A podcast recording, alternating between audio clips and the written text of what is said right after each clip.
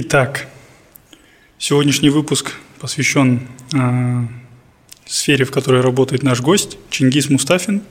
Работает судебным исполнителем в городе Астана, Нурсултан. Ладно, ну будем говорить Астана. Добро пожаловать, Чингис. Да, очень приятно оказаться сегодня здесь. Э, я рад, что вы пришли. У меня много вопросов накопилось. И мне вообще в целом интересно, как у вас эта кухня устроена. Поэтому э, давайте, э, я думаю, лучше вы себя представьте, и уже будем переходить к основным нашим вопросам. Да, меня зовут э, Чингис, я являюсь частным судебным исполнителем исполнительного округа города Нур-Султан. Свою деятельность э, в качестве частного судебного исполнителя начал в 2019 году. Вот уже три года, как работаю частным судебным исполнителем. И каково это? Ну, что значит быть судебным исполнителем? То есть э, вы не прям вот с выпуска университета этим занимаетесь, правильно же? То есть прошло, прошло какое-то время, вы только ну, впоследствии к этому пришли. Да. А, получается, по окончании университета в 2014 году а, я не мог, ну, столкнулся с такой проблемой, что выпускникам по специальности юриста очень трудно найти работу. То есть везде требуются сотрудники со стажем. Я был первое время в поисках работы, после чего я получил предложение поехать поработать в Россию. В итоге я да, уехал в Россию, Ханты-Мансийский автономный округ Югра, в город Сургут. Там я проработал полтора года. Ну, кем?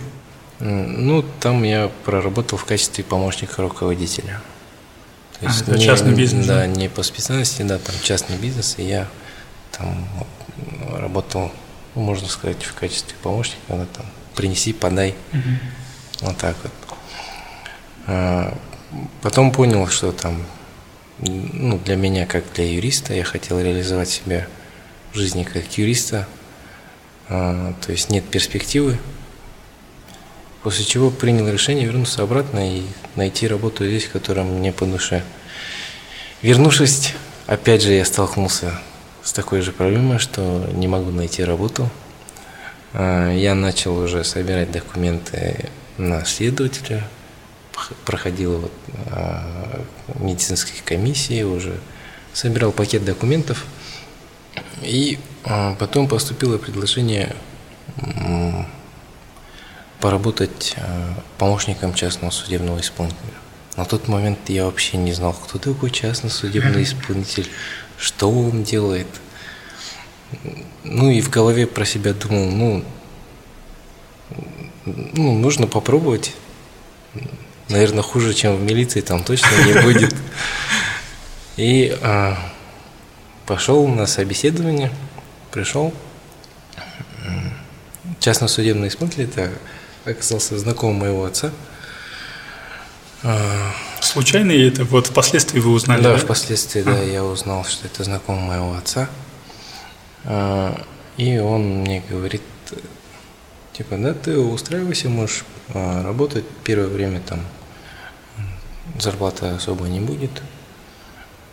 Просто ты пока освоишь, что научишься. такое, да, научишься, поймешь вообще, что это такое, понравится, останешься, не понравится, уйдешь.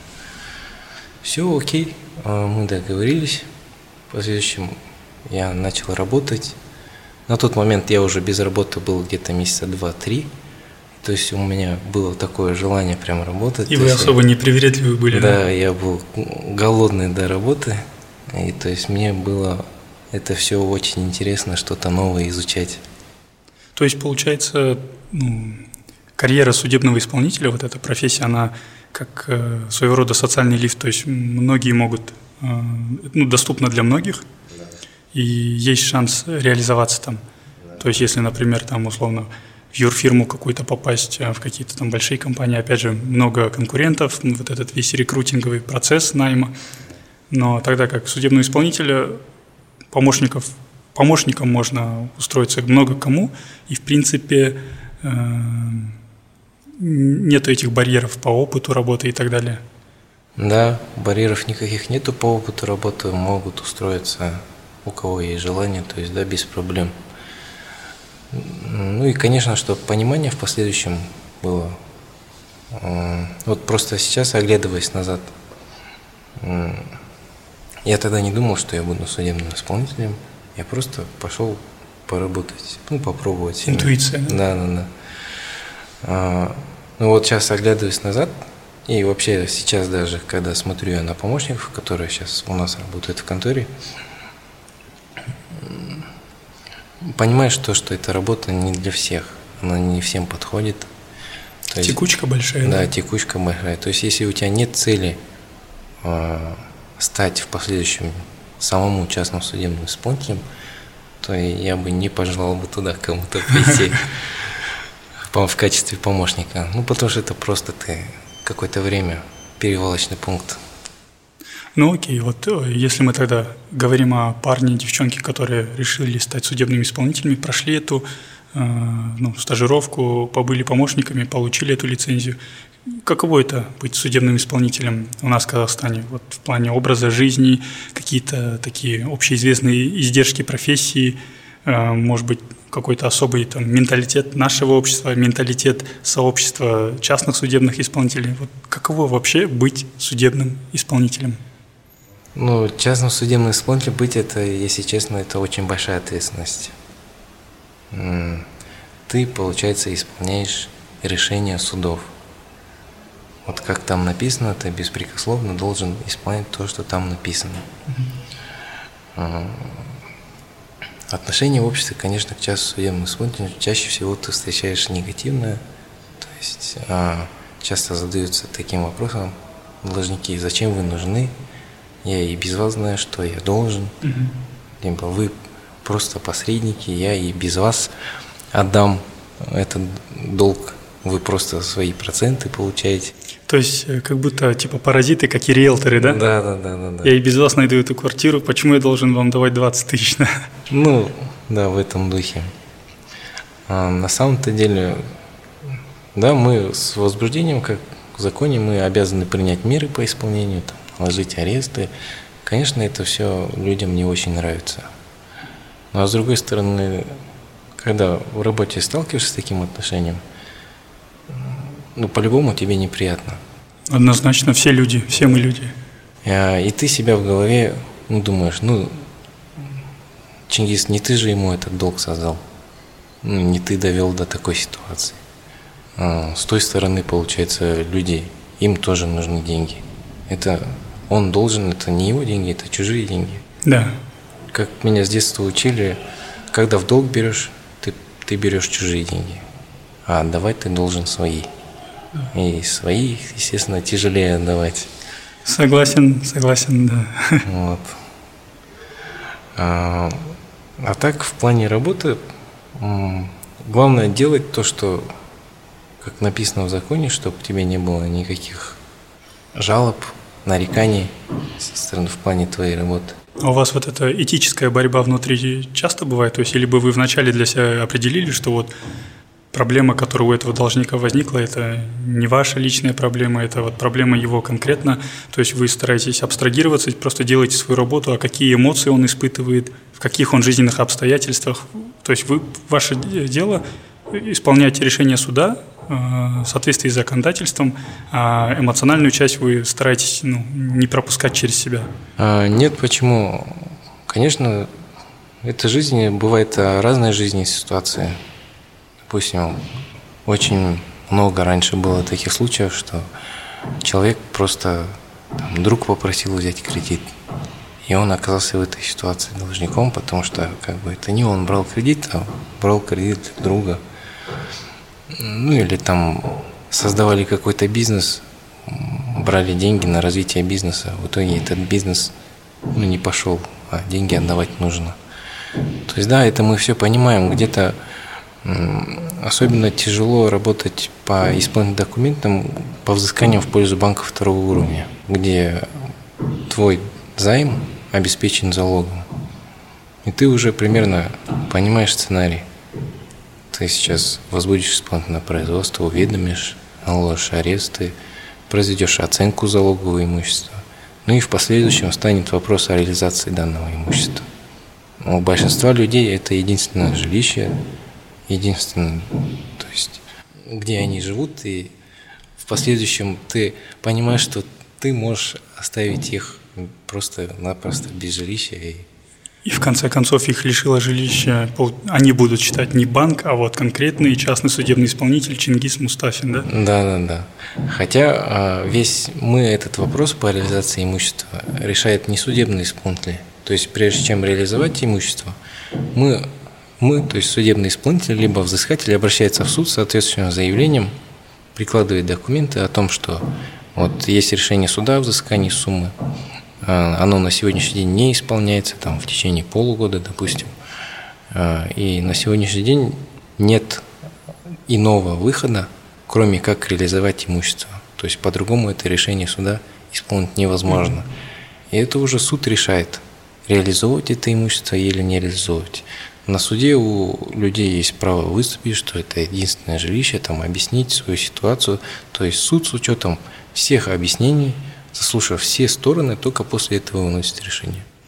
Вот вопрос то, что в новостях мы слышим э, выселение и так далее про действия вот этих судебных исполнителей, это больше, наверное, спекуляции. То есть если я просто вот часто читаю на всяких там Tengri News и так далее вот эти новости, и не могу никогда окончательное свое суждение вынести, потому что я не видел документов по этому делу, да, там может быть какая-то многодетная семья и так далее, единственное жилье и, и прочее, прочее, но ну, в этих новостных статьях в основном они делают упор на вот эту жалость, на сострадание и так далее, но документы могут ну, судить вообще, показывать другую картину. Да, решение о выселении тоже принимается судом с учетом а, всех обстоятельств, которые были при, при, при рассмотрении дела, да. Окей. Давайте это вот чуть-чуть вот абстрагируемся. Вот я только спросил, что значит быть судебным исполнителем, и сразу ответственность и вот этот э, напор негатива со стороны общества, со стороны должников. Наверное, это вот... Нет, у каждой стороны две медали. Вот я это как раз хотел следующее спросить. Какие есть такие самые яркие позитивные моменты вот в работе судебным исполнителем и самые такие худшие вот эти издержки профессии? Самые яркие моменты Наверное, самое хорошее в этой работе то, что у тебя как бы свободный график. Ты можешь выехать на исполнение. То есть ты не привязан постоянно к офису. Допустим, mm-hmm. мне очень тяжело сидеть целый день в офисе. Обычно у меня график работы такой. С утра до обеда я сижу, занимаюсь бумагами. После обеда я выезжаю на исполнение, там встречаюсь с должниками. Или если у меня запланирована оценка, я выезжаю на оценку – то есть вот разнообразие в плане работы. Ты можешь выехать, и нет привязки к офису. Ну, это хорошо для таких динамичных личностей, которые этот, как батарейки ну, на да. одном месте не усидят. Да. Самые худшие моменты. Самые худшие моменты, да, это когда при исполнении решения суда. Много негатива. Да, много негатива. Ну, честно, вот а, есть такие исполнительные производства, всегда смотришь на человека сначала, какой он сам по себе. Есть, есть люди такие, которых, допустим, ну, действительно жалко, ты понимаешь то, что это стечение обстоятельств. Да, стечение обстоятельств не по своей вине. И как бы он с тобой тоже нормально общается. И ты ему все разъясняешь, говоришь, ну, то есть подсказываешь. Какую-то золотую середину в решении пытаетесь найти. Да, да, где-то подсказываешь, как можно там тот или иной вопрос, допустим, немножко оттянуть, угу. выиграть время где-то. То есть, да, вот это такие моменты есть. А есть такие должники, ну, которых совсем не Скользкие, жалко. мерзкие типы, да? Да, совсем не жалко. То есть, нет, ну, такого прям отношения нету, скользкие, мерзкие. Ну, просто ты понимаешь, что... Ненадежный. Да, он тебя обманывает. Ну, у нас с вами было несколько исполнительных производств. Вы рассказывали о типаже наших должников. Я примерно ну, могу представить. Э, вот, ну, то, только что вот обсуждали до записи к нашего... Фамилию не будем называть. Один наш, наш должник, назовем его условный там Марлен. Вот этот Марлен приезжает к своему особняку, который записан на его мать на, на внедорожнике каком-то который тоже записан не на него, и говорит, что у него нет денег закрыть условные 2 миллиона тенге, что ли. И, ну, конечно, точно ненадежный тип. Да.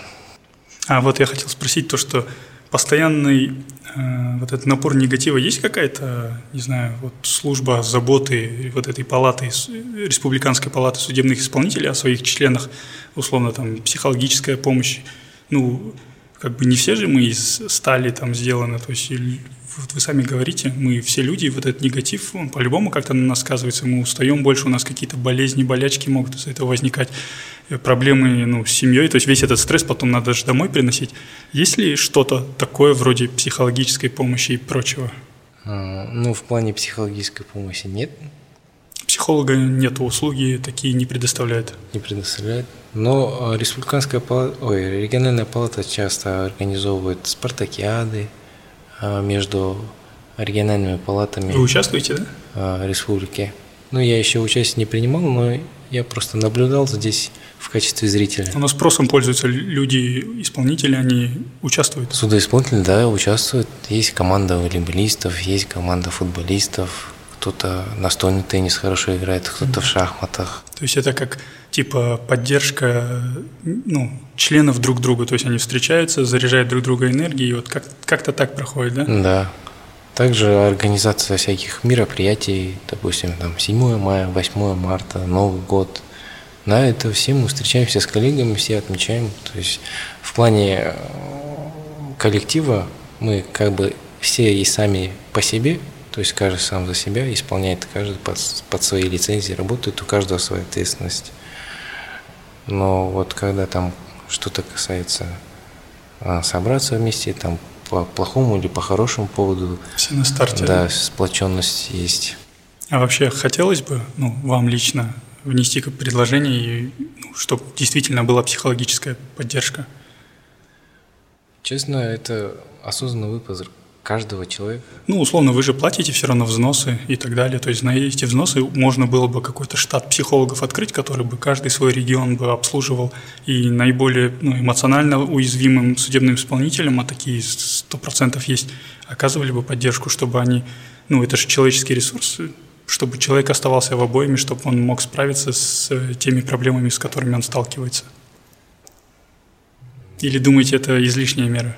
Да, мне кажется, каждый человек сам определяет, если он выбрал эту профессию, то как и плюсы он должен ее принять, так и минусы. Вот один из минусов вот это стресс и негатив.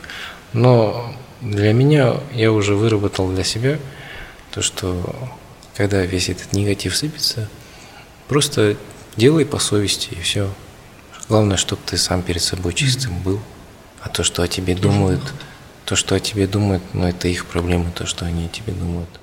Ну да, и тем более, ладно, как бы в обычной жизни всем понравиться нельзя, особенно, но если когда ты судебный исполнитель, там точно всем понравиться невозможно. Окей. Да, самое главное быть чистым перед собой и все. До этого э, вы рассказали себе про издержки профессии. У меня вот был вопрос про то, как обычно к люди, люди к вам относятся, когда вы при исполнении обязанностей, когда вы представляете, вот я такой-то частный судебный исполнитель и так далее, и так далее. То есть первое, э, ну, в большинстве своем, я как понимаю, наверное, негатив. А, нет, а, разные реакции есть. Конечно, когда вживую встречаешься, обычно тебе там негатив никто не говорит. А, то есть все, все, все через интернет герои, да, только? Все, все нормально здороваются, все нормально разговаривают. Ты объясняешь, что вот это, вот это, вот так, вот так. Ну, как бы нормальный диалог между mm-hmm. людьми. То есть там никто не кричит, не ругается. Обычно негатив это по телефону. Когда, когда раз, первая реакция когда у человека. разговариваешь, да, по телефону, там, допустим, звонишь, представляешь, здравствуйте, я там час судебный исполнитель, ко мне поступил в отношении вас там такой-то исполненный документ – и бывает такое тебе в ответ «И чё?» Кто Волсон, да? Да, ну типа такого. А, а если ну, среди друзей, знакомых, которые ну, с вами просто вот как с человеком познакомились, но потом впоследствии узнают, что вы судебный исполнитель, э, как-то отношение меняется к вам, либо... Нет, такого не было, я не встречал. То есть как хорошо общались, так и продолжаем хорошо общаться. А, ну в целом вы с таким предвзятым отношением особо не сталкиваетесь? С предвзятым отношением нет, не сталкиваюсь. Тогда вот вопрос. Вот у меня, например, час, частый такой момент. Э, часто обращаются к, ко мне за бесплатной юридической помощью бракоразводные процессы, наследственные дела, там, э, ДТП и прочее, прочее, прочее. Я говорю, типа, ребят, я поэтому не специализируюсь и так далее, но иногда бывает, они попадают в яблочко, говорят, вот у меня проблемы там с ТОшкой, мне нужно вот такую сделку провернуть, мне нужно там такой договор заключить и так далее. И, ну, как бы такой вот момент. Приходится иногда, конечно, бесплатно оказывать поддержку родственникам или друзьям. Э, зная, что вы судебный исполнитель, ваши друзья часто вас тоже да, забрасывают э, подобными запросами. Как быть, у меня вот такой трабл. Да, да, конечно, бывают такие случаи. Там мне человек там должен денег, у меня есть расписка. Там ты можешь посмотреть в реестре должников, он проходит должником или нет. То есть какие мои дальнейшие действия, какая перспектива. То есть ты это все объясняешь. Или сами как попались в какую-нибудь ситуацию, вот там взял кредит в микрофинансовой организации и не выплатил, допустим. Угу. Вот э, вышла исполнительная надпись и попала там на исполнительную судебную исполнение, какие мои дальнейшие действия. В конце концов, они все ну, попали. Вопрос просто, как этот процесс пройдет, жестко или мягко, да? Да, ну, да, ну, стараешься наиболее, чтобы он, конечно, прошел мягче, проконсультировать. Вот ты сделай вот так, вот так. Подсказываешь, консультируешь. У вас много, да, знакомых в э, сообществе частных судебных исполнителей? Многих, может быть, заочно вы знаете даже? Да, да. А, вопрос вот у меня такой. А, мой а, знакомый, бывший сотрудник следственных органов, следователь бывший, он говорит о том, что есть такое у них понятие, как профессиональная деформация, когда человек очень долгое время проводит на службе и ну, привыкнуть и жить вот в таких обычных бытовых условиях на другой работе, которая ну, не на службе, им очень сложно удается вернуться вот к этой э, так называемой обычной жизни, к обычной работе. Но это происходит по истечении там, многих лет на службе, когда вы кучу уже скача видите, и по большому счету умеете вот только одну работу, это ну, работу по своей службе. Есть ли какое-то аналогичное явление в сообществе частных судебных исполнителей? Люди, которые 10-20 лет могут работать, и ну, они уже условно могут быть непригодны для любой другой работы. Либо это, может быть, даже раньше наступает, либо такого явления в принципе нет. Но опять же, это тоже зависит от человека, но мне кажется, что любой судебный исполнитель уже, если захочет сменить работу, то он уже не сможет работать на кого-то. Потому что тут э, как бы ты работаешь сам на себя, у тебя как такового начальства нету, у тебя есть региональная палата, которая рассматривает жалобы в отношении тебя, то есть э, регулирует Э, деятельность полностью всех судебных исполнителей. Ну, как бы такого прям контроля нету. То есть, если жалоб на тебя не поступает, то тебя особо и никто... Э, значит, у тебя все ровно, и в контроле ты не нуждаешься. Все свои документы все ровно закрываешь, там по налоговой. И вот мне почему-то кажется, вот вы сейчас задали деформации, то, что кто, кто проработал судебным исполнителем там, более трех лет, то э, устроиться работать на такую работу, где за тебе зарплату. да за зарплату, во-первых, и где тебе кто-то что-то будет говорить, мне кажется, уже не смогут. Учитывая, что по лицензии очень такие ну, серьезные полномочия даются, а сейчас без лицензии уже обычные бумажки, обычные поручения, никакой э, такой законодательной Э, власти и полномочий уже нет. Да. Трудно привыкнуть, скорее всего. Да. А вот можете назвать ну, 3-4 таких самых интересных, может быть, интересных по накалу, либо интересных вот по, по, по тому, как динамика развития сюжета этого исполнительного производства, либо как вы креативный подход в поиске, в э, исполнении этих листов – ну вот я просто к чему хочу, это чтобы слушатели э, послушали, как вот ваши самые яркие кейсы выглядели вот вашими глазами, как эти кейсы развивались. Да, есть такие кейсы. Это когда я работал помощником судебного исполнителя, мне дали дело, взыскание задолженности в пользу банка. А, там в залоговом обеспечении выступает производственная база. А, там обращено взыскание уже давно, но мы никак не можем реализовать данное имущество в счет погашения задолженности ввиду того, что идут постоянные обжалования по оценке. А, и вот как-то мы поручили оценку эксперту, то есть не оценщику, а у него была лицензия эксперта. И он в установленном законном сроке нам ее не предоставил. Там, то есть у эксперта по закону о, о экспертной деятельности после получения постановления у него есть месяц на составление отчета и предоставление его, соответственно, заказчику, то есть нам. Он его не предоставил, а, и мы отменили постановление о назначении оценщика эксперту и вынесли новое постановление о назначении оценщика и поручили его другой оценочной компании. А в последующем должник обжалует наши действия, почему вы отменили, почему так произошло.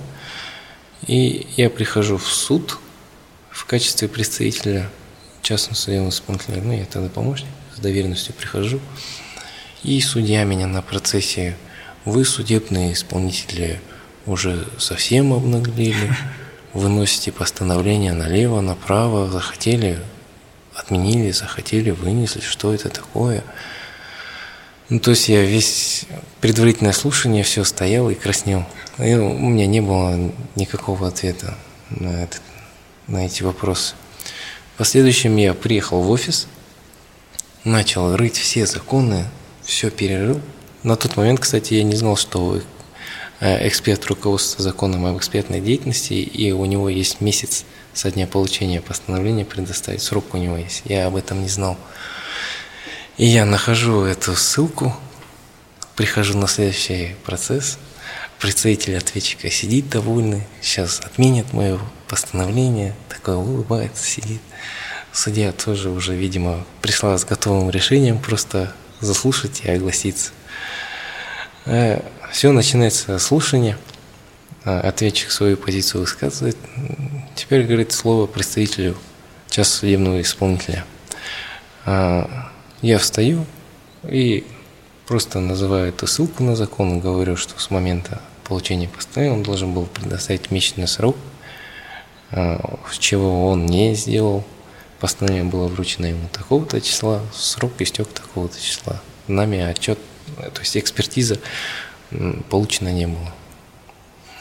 И такое пятисекундное молчание. Судья на меня вот так смотрит. И должник тоже. Такое молчание зависло прям на 5 секунд.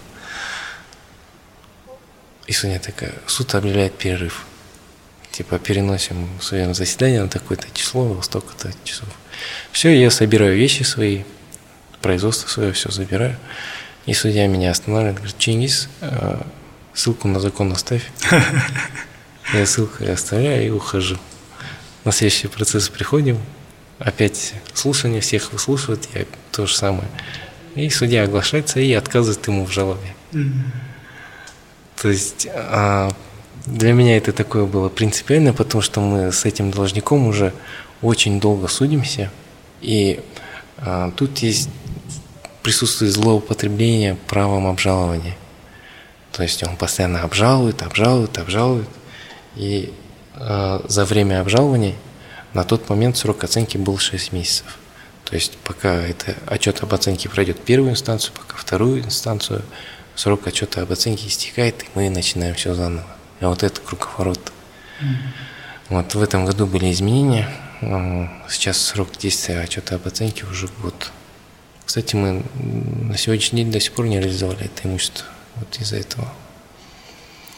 Вот так вот. Еще один был такой тоже исполнительное производство. Я, получается, возбудил исполнительное производство, звоню должнику, говорю, здравствуйте, я такой-то, такой-то судебный исполнитель в отношении вас возбуждено исполнительное производство. И вот в ответ мне последовало «И чё?». Я говорю, ничего, просто звоню вас уведомить. И вообще хотел бы встретиться по этому вопросу, переговорить, как собираетесь а, погашать данную задолженность. А в этот момент она, оказывается, наход... это была женщина, она находилась в машине с мужем, и я был на громкой связи. И тут э, муж в телефон кричит, типа, ты кто? Я говорю, ну, я опять я судебный исполнитель. Я говорю, а вы кто? Он говорит, я ее муж.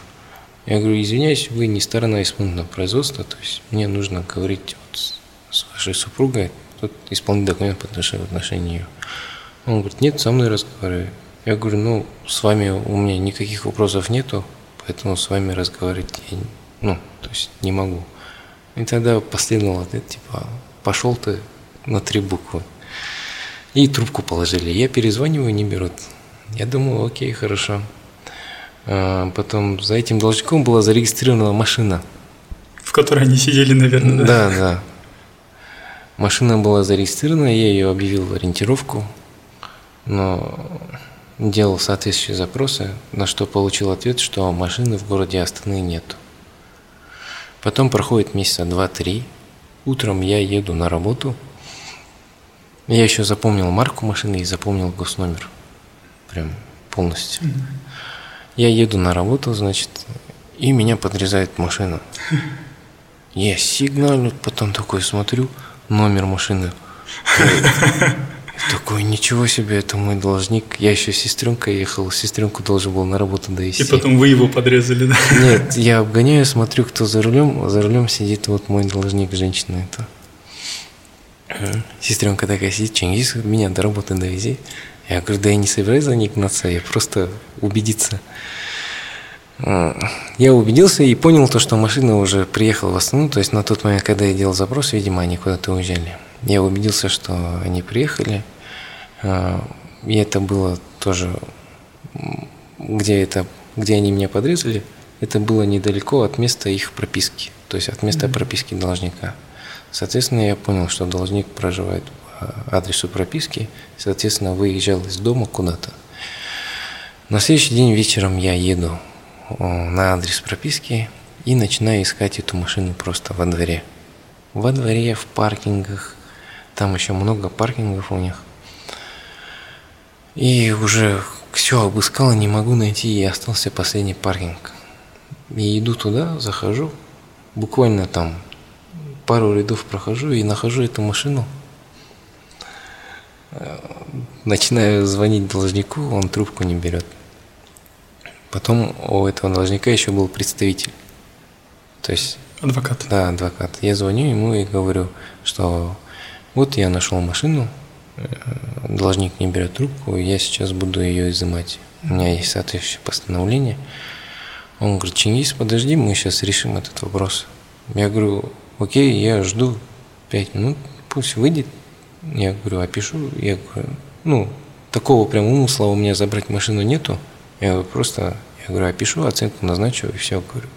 Если хочется, берет машину под сохранную расписку. Если нет, то я изымаю.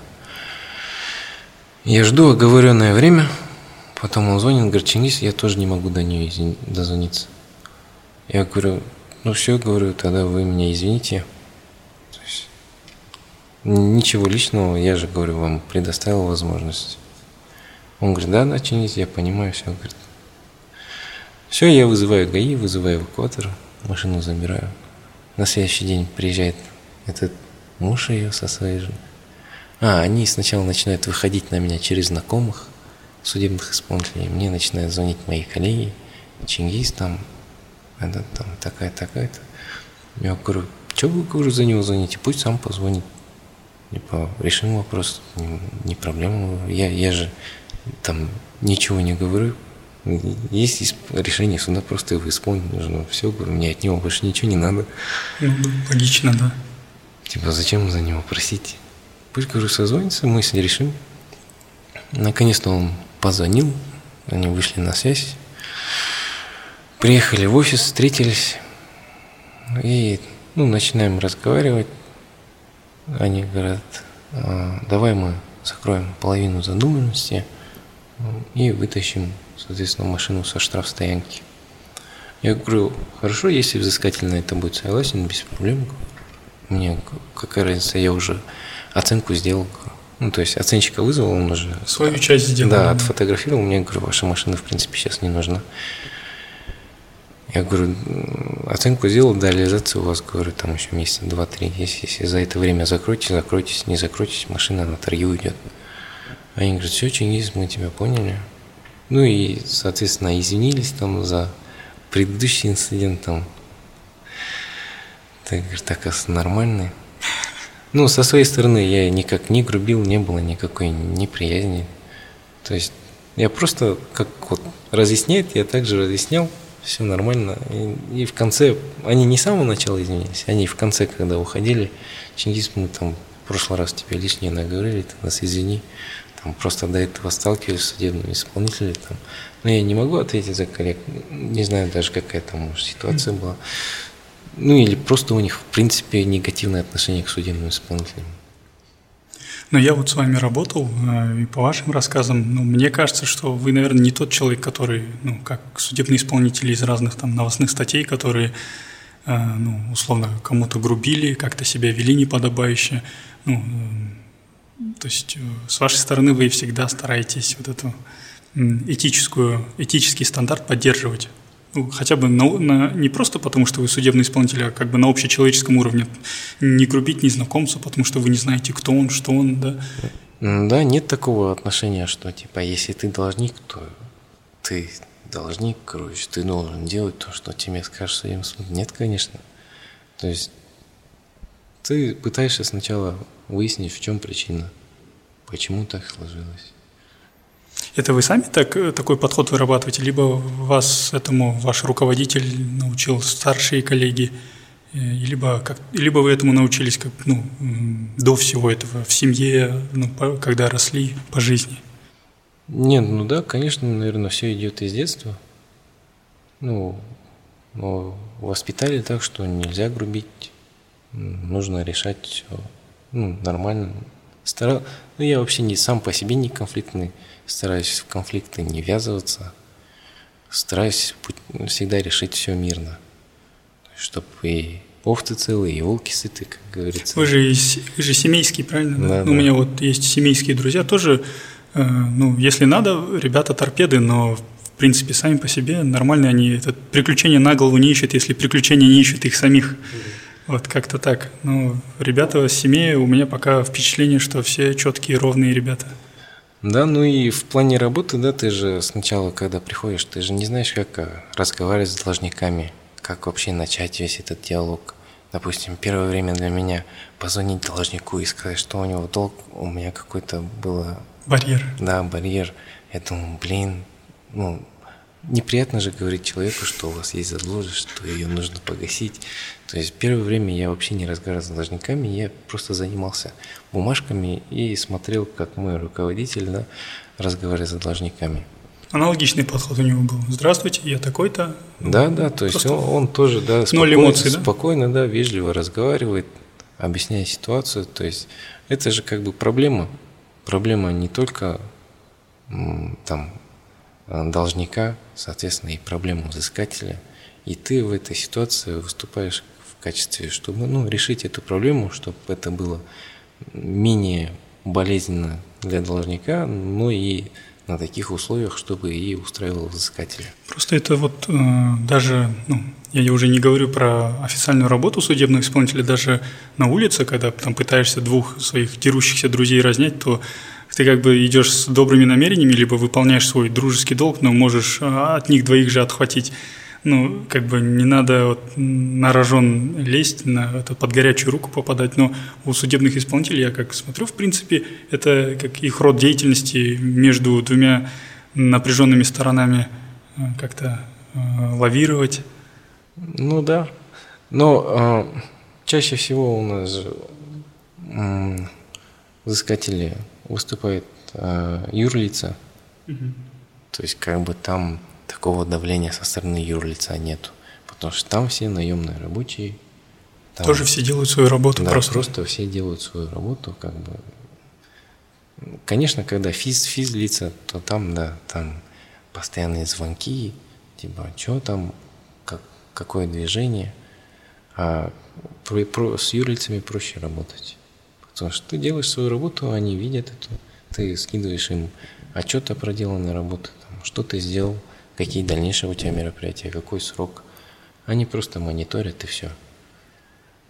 При этом они также понимают, у них есть руководство, которое занимается вот именно в узкой направленности по дебиторской задолженности, и они уже ну, Знают, не, как не, все не работает. первый год да, в этой сфере, и уже перспективы смотрят, типа, здесь, да, можно взыскать, здесь просто вот это, вот это нужно дожать. Иногда сами звонят и говорят, вот чингис, здесь надо вот это, вот это сделать.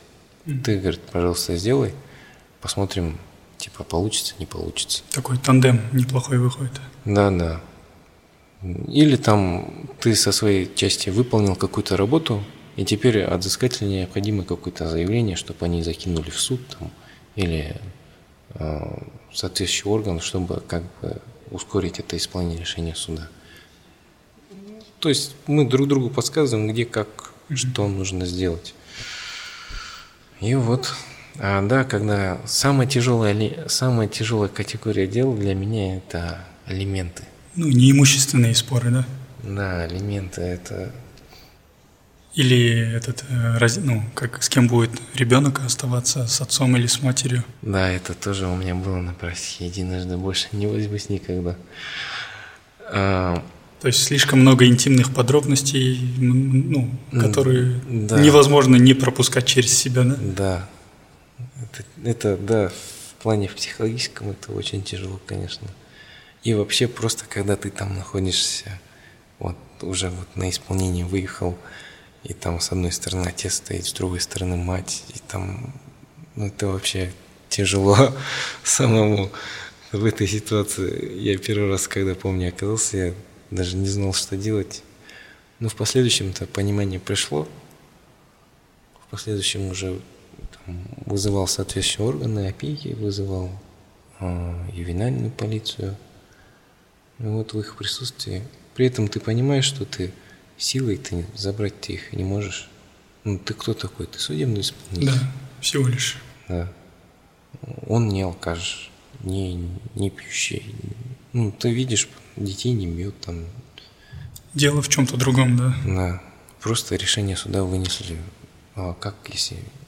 То есть они... Ну, это, короче, тяжело, очень много там нюансов своих. Окей, окей. Давайте тогда вот вернемся к изначальному вопросу. Я вот просил вас какие-то кейсы сказать. Два кейса вы назвали, они были про э, то, как интересно этот э, новые обстоятельства в вашем ну, производстве возникает и как оно интересно развивается. Вот какие-то интересные кейсы, которые э, акцентируются на личности должника, э, как, ну, э, кейсы э, производства, которые были интересны за, за счет личности должника. Как вы его узнавали? То есть эм, бывает же иногда вот маски-шоу, когда маска слетает, вот кто он на самом деле, как он себя выдает, либо, э, либо может быть есть интересные кейсы, где сам должник такой очень креативный человек, как он э, мастерски, может быть, уворачивался от вас. М, Да, есть такие, я их называю профессиональные должники. Они учились на это в университете. Нет, не учились, их просто жизнь научила. Есть такие профессиональные должники, которые, за которыми ничего не зарегистрировано, никакого имущества нету. Они уже знают, что будут траблы, и уже там за год, за год до этой проблемы уже подготовились к ней. Да, да. В официальном браке не состоят, но при этом приезжают к тебе на крутой машине, приезжают с водителем, выходят с заднего сиденья, то есть в костюме, там, iPhone, часы, Apple Watch, наушники, и просто сидит перед тобой и говорит, ну, нет у меня сейчас возможности оплатить. Ну, Сними одежду и сразу закроется да, все. ну, вот действительно в этой ситуации ты как бы понимаешь то, что ну что, как ты его зацепишь? У него ничего нету, запрет на выезд стоит, водительские права Это приостановлены. как игра на этот, на, ну, на типа в режиме выжидания вы ждете, когда первому из вас станет неудобна работа на этом производстве, то есть вы накладываете арест и ждете, когда он захочет куда-то вылететь. Ну да. Ну там, короче, весь арсенал, который законом предусмотрен, ты уже все сделал. И права приостановил, и арест наложил, и запрет на выезд наложил, и к административной ответственности направил представление, и к уголовной ответственности направил. То есть все, все, что в законе написано, ты все сделал, но при этом у тебя ничего не вышло.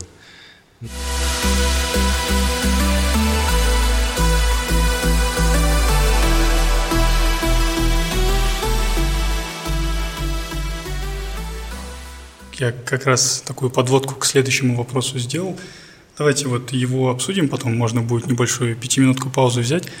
Эм, я вам до этого скидывал ссылки разные ну, на истории, которые судебными исполнителями у нас в Казахстане происходили. Я думаю, вы даже без моих э, ссылок вы это в курсе были. То есть все эти э, стрельба, убийства при выселении, все эти ну, рукоприкладства, насилие, которое происходит как в отношении судебных исполнителей, так и, возможно, в отношении должников, это прям очень негативный негативный имидж для судебного исполнителя формирует у нас в Казахстане. И прямо сейчас я вот смело могу констатировать то, что имидж не очень хороший. А если еще более смелее сказать, имидж очень плохой у судебного исполнителя. То есть это э, люди, которым вот главное взыскать, неважно на положение человека, э, им главное взыскать, и любые средства хороши, им, им ну, нужно взыскать, и, и главное, у них есть полномочия, власть и все прочее. Ну, это тот образ, который в медиа сформировался. Как вы лично, ваши коллеги, вы в сообществе все эти вещи воспринимаете? Как, что вы вообще об этом думаете? А, нет, я не спорю. Возможно, есть да, такие судебные исполнители, которые там ну, пренебрегают да, основными человеческими понятиями, там, и у которых цель ну, просто заработать. Да, возможно, есть такие. Не отрицаю. Но они везде есть. В любой структуре, да даже просто в обществе. Просто есть такие люди, есть, как бы, которые себя ведут агрессивно там, а, или там неподобающие, да, для которых там а, какая-то грань чести и достоинства где-то там ниже общей принятых. Ну, то есть, да, это везде как бы есть. Вот мой подкаст – это как бы и попытка, э, ну, такой э, более-менее адекватный, конструктивный э, контент выложить в общее, там, на общее обозрение, чтобы люди послушали вас в живую речь, не торопясь, без эмоций. Вообще, как оно происходит? У меня сейчас этот, конечно, я лично про себя говорю, у меня идет сдвиг. То есть, если вот есть один такой, есть и второй, и третий, то есть, и, ну, как правило, хороших людей больше, плохие есть, но плохие э, поступки плохих людей, они и так переходят аккуратно и на такое, на большинство. И у нас складывается такое впечатление, что в принципе все они такие. Все, вот это стереотип. Да, да, так и есть. Ну, то Вам есть это... не, не, не все люди такие. Это же каждый в своем смысле это в первую очередь человек. И... Вот этот стереотип со стороны общества, он, он же и вам лично мешает. Вы ну, постоянно, возможно, даже ежедневно сталкиваетесь с этим. То есть вас не встречает как ну, человека, с которым у вас сейчас будут дела, вас встречает человека, как сейчас у меня будут еще новые проблемы. Вот такое вот э, восприятие э, вашей профессии в обществе. Ну, не знаю, может, я не замечал к себе такого отношения. Нет, конечно, были такие, которые с самого начала там начинали грубить, там это говорить. Но я спокойно объяснял, что э, вот возбуждено такие-то такие-то меры будут приниматься. То есть, когда человек начинает грубить и там говорить, в этот момент главное не ответить ему тем же, а просто спокойно объяснить, э, чтобы завтра, когда если он захочет что-то обжаловать твои действия или там жалобу на тебя написать, что ты что-то незаконное сделал. То есть, что ты, чтобы завтра ты смог конкретно не на словах, а еще подкрепиться бумагами, что ты вот извещал, разъяснял. А, ну, в наше время век технологий, сейчас в соответствии с законом мы можем извещать посредством смс-сообщений а, и любыми средствами связи, где есть фиксация даты и времени извещения должника. То есть мы можем, соответственно, и по WhatsApp тоже извещать. Mm-hmm. Я направляю документы по WhatsApp, где подробно расписываю, то есть у меня есть уже шаблонный текст, я просто его копирую и там фамилия изменяю и направляю. А, ну, пишу, что в соответствии с законом будут приняты такие-то, такие-то меры в случае неисполнения. И все, у тебя фиксация есть. А то, что ты с ним по телефону поговорил, и он тебя нагрубил, ну, ты уже оставляешь на второй план, ты уже понял, что с ним разговаривать бесполезно, ты направил все, у тебя фиксация есть. Завтра, если он что-то захочет тебе сделать, написать на тебя жалобу, ты покажешь вот эту переписку, все. А вот в сообществе самих частных судебных исполнителей вы эти новости по-любому с коллегами же обсуждали, когда ну, было вот очень громкое дело там при выселении человека из, если не ошибаюсь, охотничьего ружья пятерых человек застрелил. И потом ну, вот, история с боксером Жанкошем Тураровым.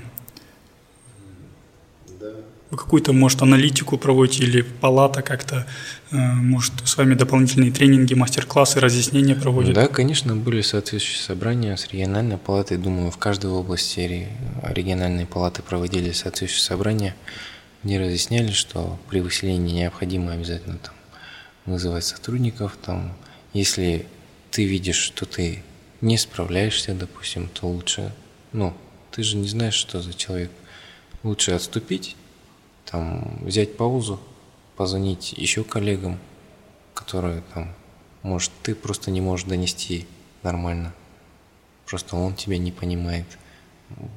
Позвать еще коллег, которые, может быть, найдут к нему подход, а, смогут объяснить.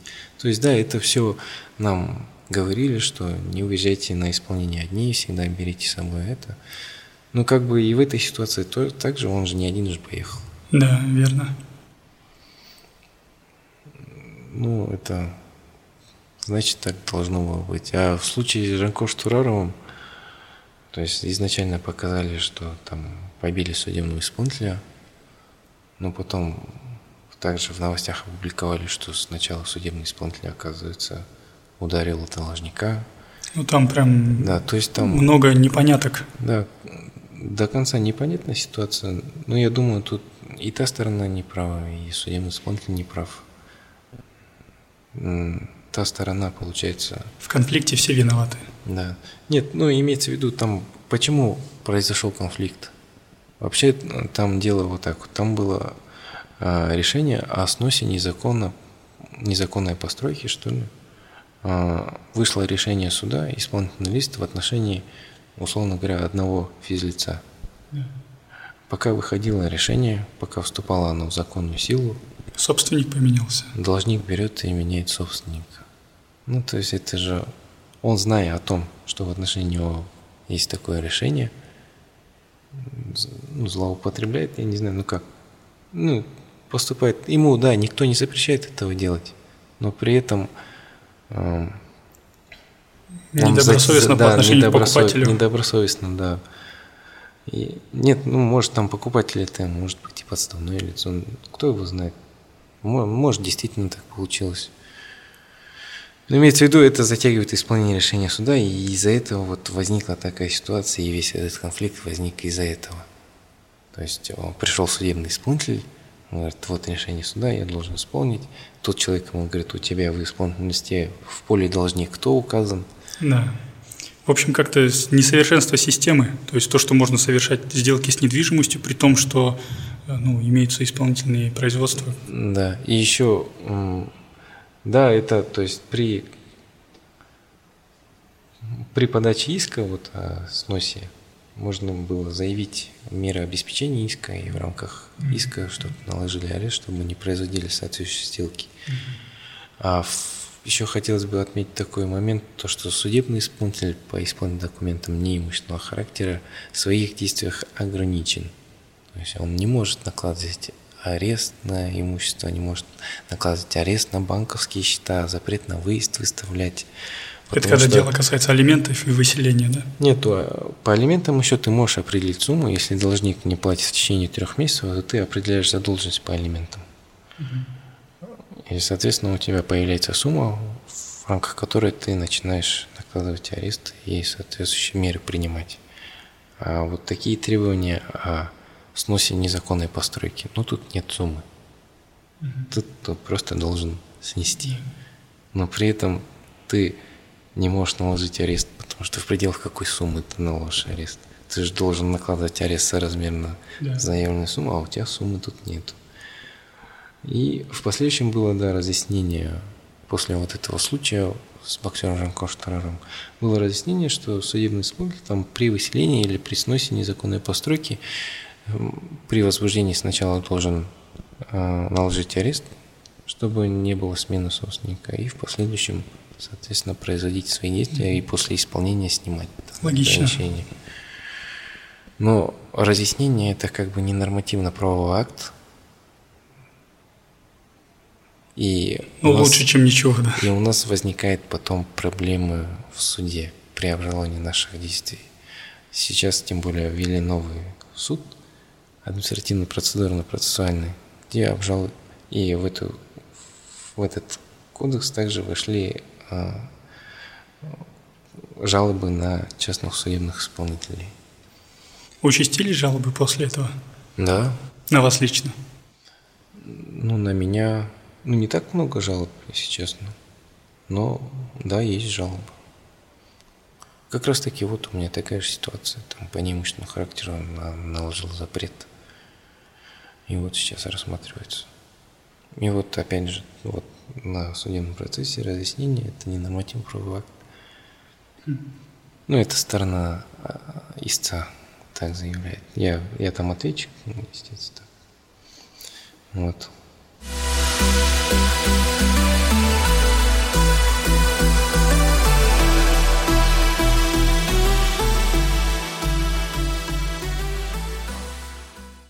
Мы уже про кейсы поговорили, про ваше исполнительное производство.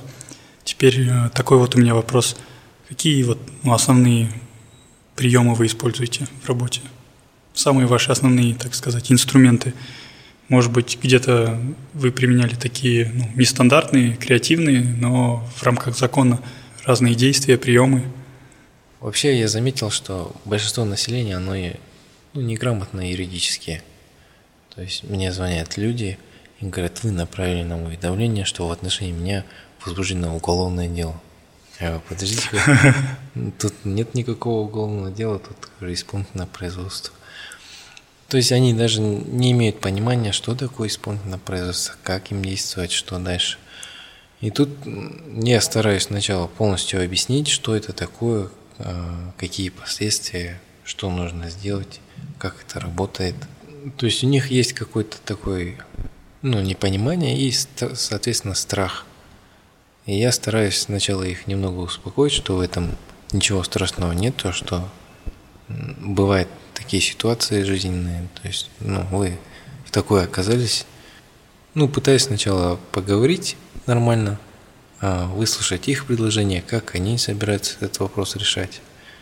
Ну, конечно, в рамках разумного, допустим, если у него долг там, условно говоря, 5 миллионов, и он тебе говорит, я, у меня есть возможность по 5 тысяч закидывать ежемесячно.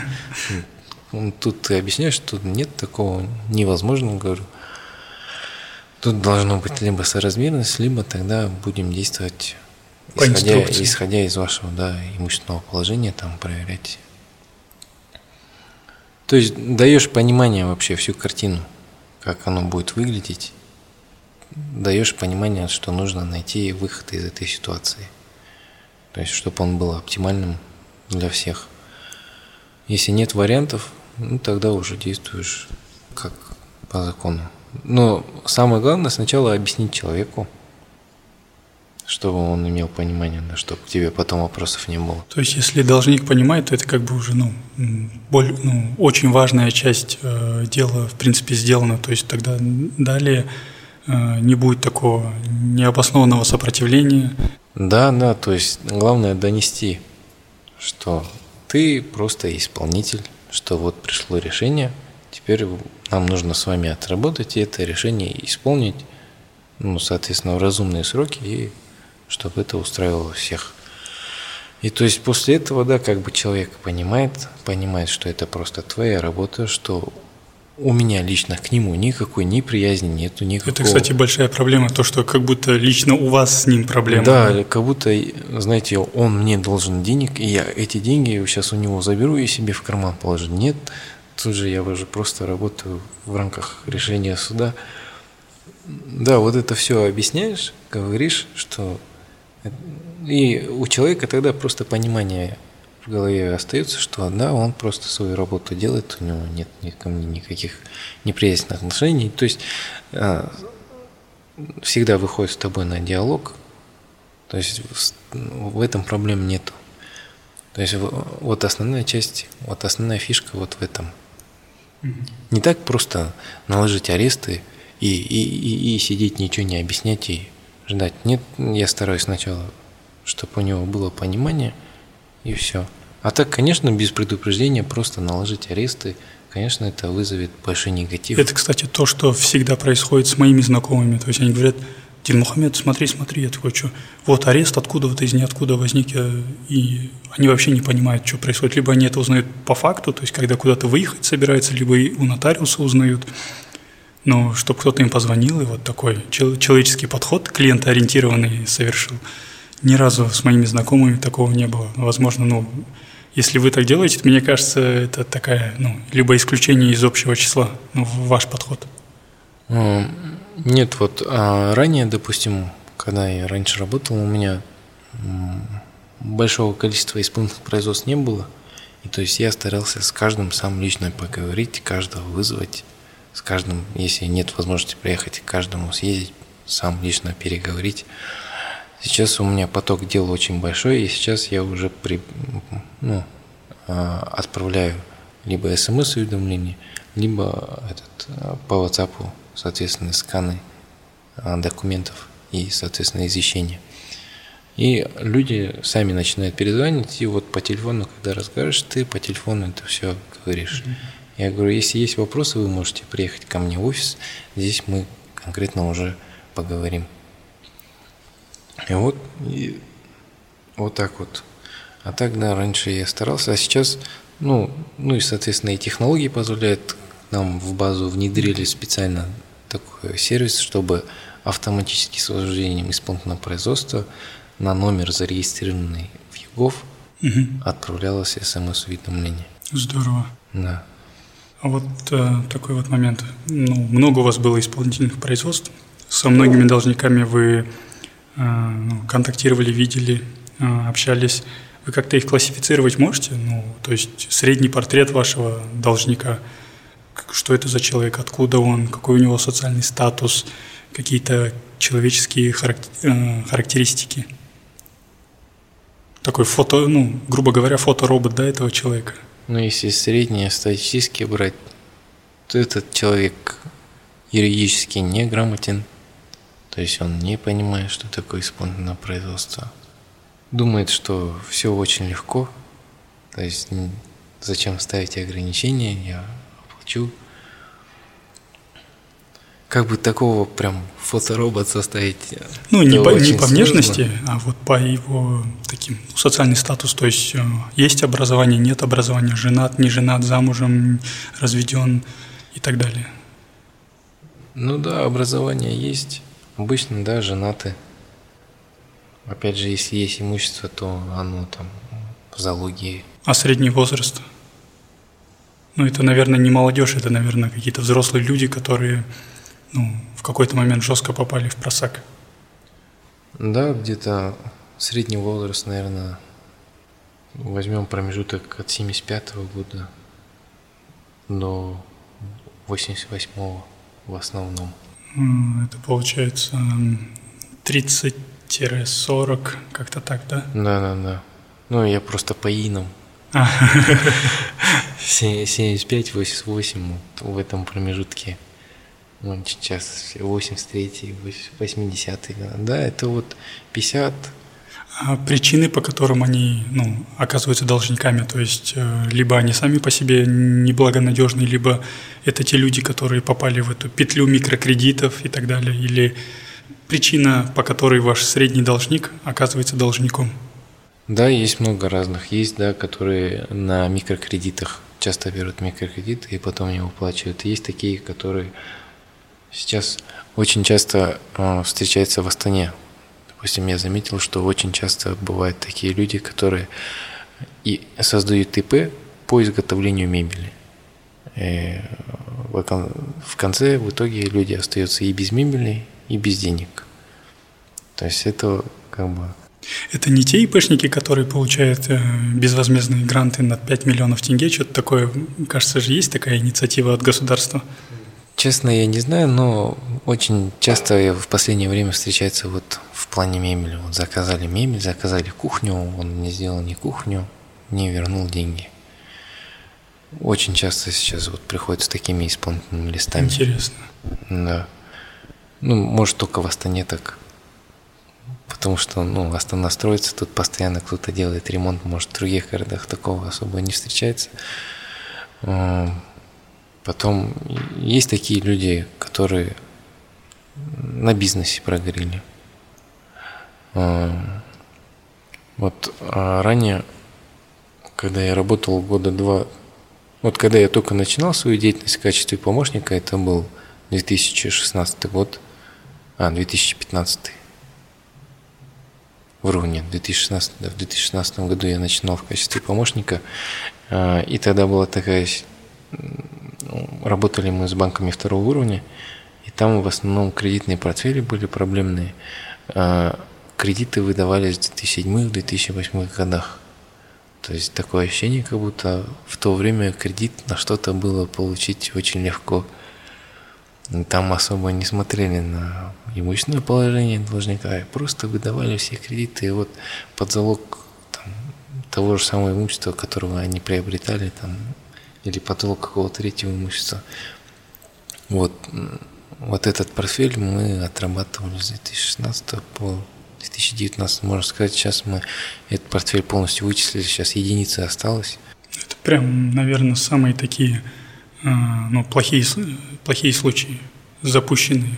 Да, да, да. Вопрос тогда такой, вот, а, если касаемо а, человеческих качеств этих должников. Да, скорее всего, все такое ощущение, как будто все наивные. Не знаю, ну, у нас и общество, кажется, такое есть. Ну, где-то взять, взять, а потом отдавать, ну, как-нибудь отдадим. В итоге а, отдавать возможности не так много. Это как... не, не рассчитывают просто свои силы. Это как с рождением детей родили, а там как-нибудь воспитаем, как-нибудь обучим, как-нибудь будем содержать их, да? Да, наверное. Да, просто в основном не рассчитывают свои силы. И как вы можете вот обобщить ваши наблюдения? Вот вы же с людьми контактируете, и какие-то вот соображения о природе человека, как он себя ведет вот в таких ситуациях, когда его, ну, грубо говоря, прижимают в угол, и вот он уже всем должен, судебные разбирательства прошли, есть исполнительный лист, объявляетесь вы, и это же вот, знаете, э, когда человеку бывает нечего терять, он, у него поведение меняется на 180 градусов. Вот какие у вас есть соображения о природе человеческого поведения? Ну, кто-то в таких ситуациях пытается найти выход – то есть не теряет надежду. Да, не теряет надежду, пытается найти выход, как-то э, там вот, начинает смотреть все эти программы, которые сейчас рефинансирование, прощение займов, пишет соответствующее заявление в банк. Там. А, есть такие люди, которые говорят, мне все равно, пожалуйста, сделайте быстрее, все продайте, я хочу полностью со всеми долгами рассчитаться, хочу спокойно уже жить, от да, жить без долгов, пожалуйста, это, давайте быстрее закончим, вот я, я согласен, продавайте, мне это ничего не нужно. То есть, и, и есть такие люди. Но таких прям, которые отчаявшихся, я не встречал.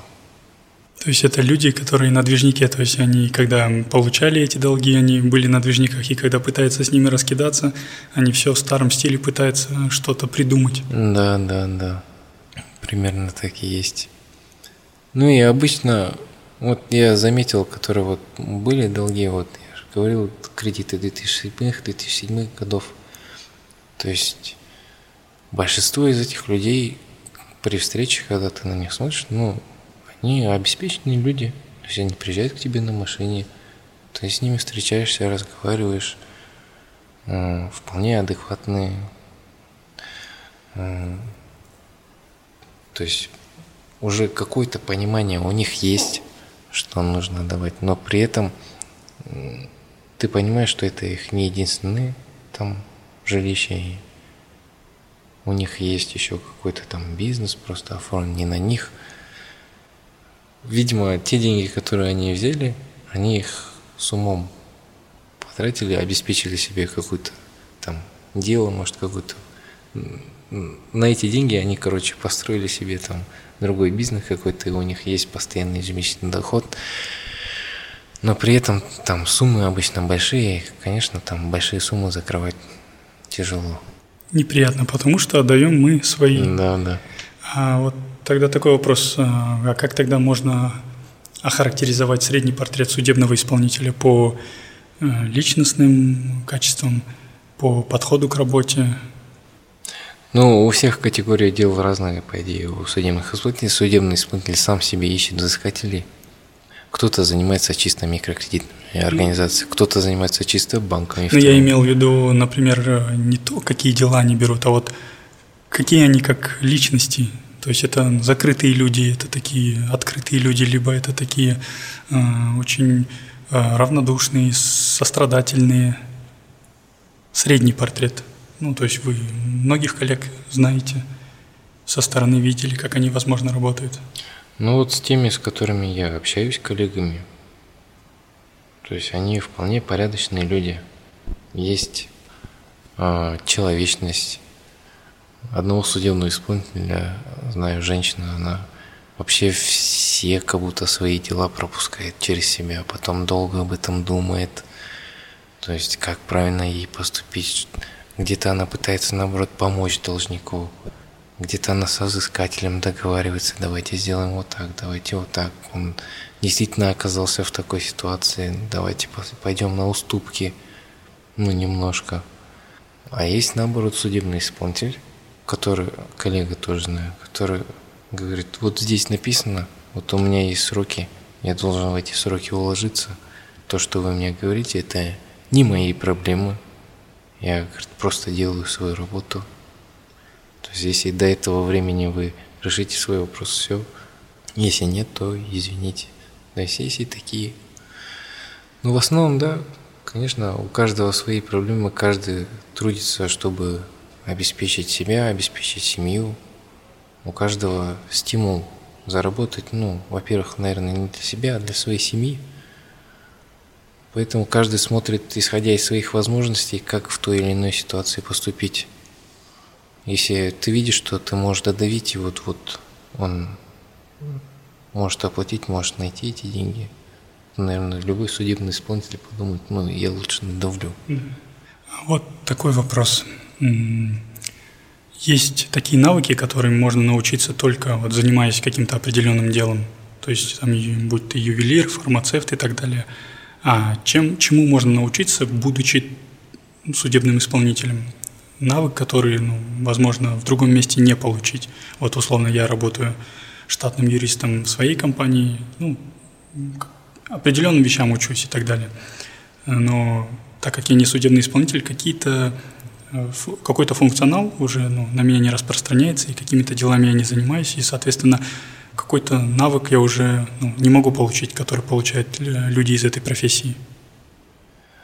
А, ну, как ранее я говорил, то, что я когда пришел на эту работу, я даже с должниками, у меня был барьер разговаривать.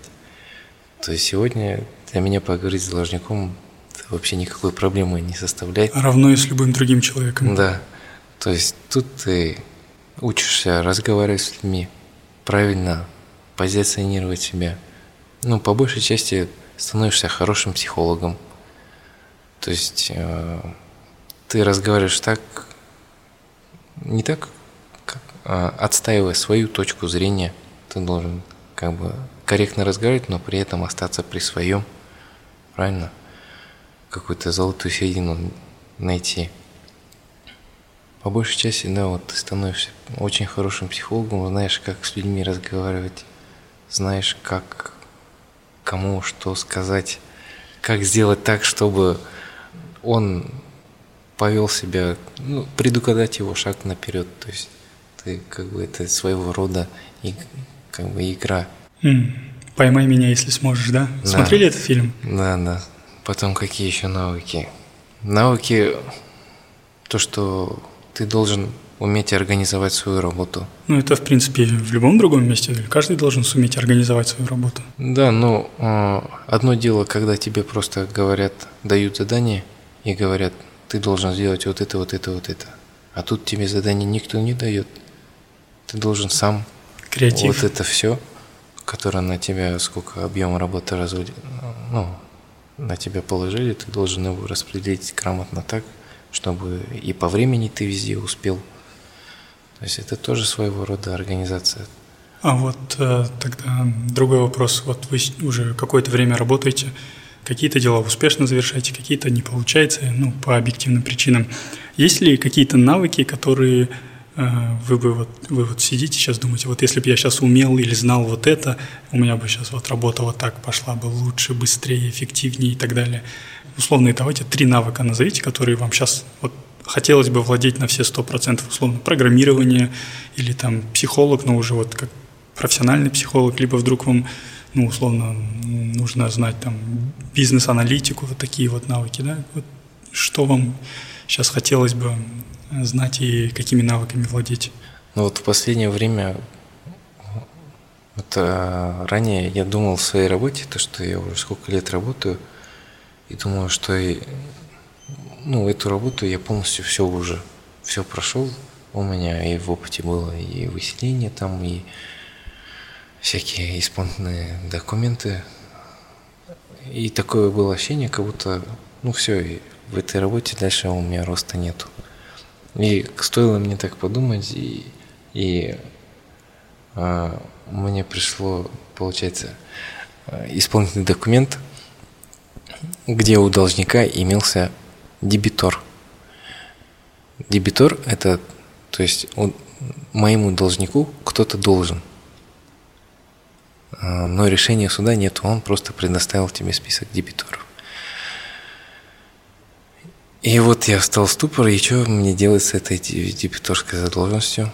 Я начал читать закон, там нужно э, обратить взыскание на дебиторскую задолженность, то сделать, это сделать.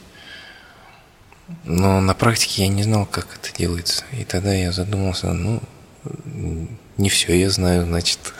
То есть вам больше таких а, именно э, да, вот, юридические навыки, да? Нет, глубина. Мне, нет, мне даже не юридические навыки, мне нужны финансовые, вот бухгалтерские. Mm-hmm. То есть как работает а, вот, вот эта бухгалтерия в плане э, налогов, может тоже какие налоговые отчетности они сдают, почему они там показывают, не показывают своих дебиторов ну, то есть, из чего составляется отчет, как это формируется. Вот тогда я задался такими вопросами, а как потом с этой дебиторской задалось, что сделать.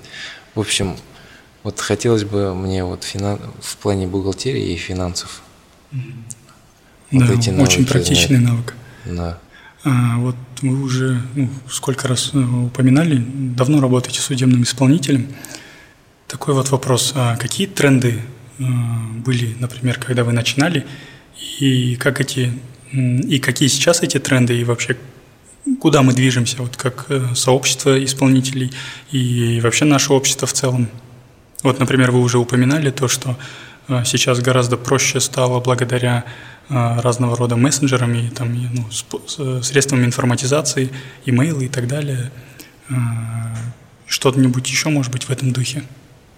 Да, у нас вот эта автоматизированная информационная система органов исполнительного производства, она постоянно обновляется, постоянно формируется. Раньше, допустим, если мы должны были представления, всякие заявления в суд направлять на бумаге, то на сегодняшний день мы можем эти представления и заявления отправлять через свою вот эту автоматизированную информационную систему органов исполнительного производства. И она поступает в суд день в день. То есть мы направили утром, она в этот же день поступила. Удобно. Да. Меньше бегать. Да, вообще, то есть не бегаешь. А, также вот судебный, даже судебный кабинет нам Нам особо пользоваться не нужно, потому что мы можем это в базе формировать и отправлять. Но судебный кабинет все равно нам необходим там, для отзывов. То есть мы можем только свои заявления и представления направлять так. А, ну и очень много запросов нашей автоматизированной операционной системы исполнительного производства. Там я сейчас даже не знаю, более 50, наверное, запросов мы можем делать, не выходя из кабинета, узнать имущественное положение должника. И, а, соответственно, накладывать арест тоже раньше. Чего раньше не было, да? Да. Допустим, раньше мы могли, нам нужно было, чтобы наложить арест, нам нужно было распеч... санкционировать это постановление, во-первых. Во-вторых, потом распечатать его в большом количестве, чтобы развести его по всем регистрирующим органам. Ну, допустим, одно постановление раньше направляли в четыре органа. То есть нам это постановление нужно было распечатать четыре, четыре экземпляра и направить самому там на машине поехать и в каждую канцелярию сдать. А, и а, по банкам то же самое. Выносим постановление на желание ареста на банковские счета. И это постановление мы распечатывали там сколько банков? 30 банков и ездили по каждому банку и развозили. То есть на сегодняшний день уже э, в нашей базе 15, даже, по-моему, 15 банков второго уровня, которые предоставляют ответы в электронном формате, то есть они подвязаны с нашей базой. Мы санкционируем постановление также, но после санкций нам не нужно ехать в этот банк, мы просто в базе на, угу. направляем запросы, нам предоставляет банк информ, банки информацию.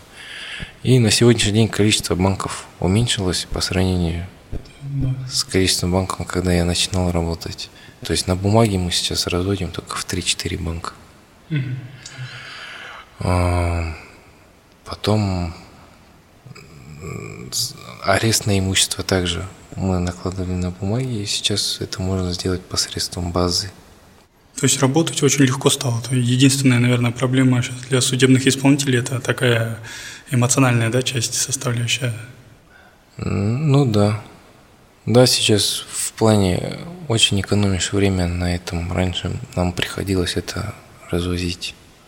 Ну и в последующем открылись курьерские, мы платили курьерским службам. Сейчас, то есть это тоже в финансовом плане нагрузка тоже спала. У меня вот такой вот вопрос. Эм, вы начинали как помощник судебного исполнителя. Какой совет э, вашего первого руководителя был ну, самым ценным, либо советы ваших старших коллег, которые вот действительно вы в свое время услышали, восприняли и сейчас прям ну, активно проповедуете, используете? Вот сейчас вы задали, и у меня в голове сразу всплыли слова – вот а, когда я устроился, мне мой руководитель сказал, то, что Чина, говорит, запомни, с любого говорит, человека хоть 10 тенге, но взыскать можно. Вот и когда ты, ну, когда встречаешься с такими делами, когда, ну, нечего взять у него, пустой, ничего да? нету, да, пустое, и начинаешь вспоминать, что с любого хоть 10 нет, но взыскать можно. И, и начинаешь думать, как тогда по-другому можно сделать. Мне вот интересно, я вот задаю этот вопрос людям ну, разных профессий и так далее, и их вот руководители вообще интересные вещи говорят, ну потому что специфика у каждого своя, и они говорят какой-то вот прям вот очень глубокий дельный совет, который вот прям отражает Э, можно сказать, даже суть работы да, э, специалистов из этой области. Интересно. Ну, а оправданно есть логика в его совете. Реально с любого можно взыскать хотя бы 10 тенге точно. Да, просто главное найти ключики. А вот э, тоже упоминали, есть судебные исполнители мужчины и женщины, в принципе, не секрет ни для кого. Как, по вашему мнению, чувствуют себя в в, в роли судебного исполнителя мужчины и женщины, в чем, в чем разница? Есть ли какие-то дополнительные трудности, возможно, для там, женщин-специалистов? Да, конечно, для женщин-специалистов есть трудности. Допустим, там изъять машину. А, потому что владельцы мужчины, должники мужчины, и вот этот как-то как будто подавление, да, идет со стороны мужчины в отношении женщины судебного исполнителя. Да, да, да. То есть всерьез там не воспринимает или что-то такое. Как ну, они есть выпутываются такое. из этого? Ну, им же у них стоит задача, им нужно выполнить свою работу, но вот... Да, но обычно вот у нас есть женщина-коллега. Обычно на изъятие, ну, а, она старается ездить и брать кого-нибудь из нас, коллег, из мужчин.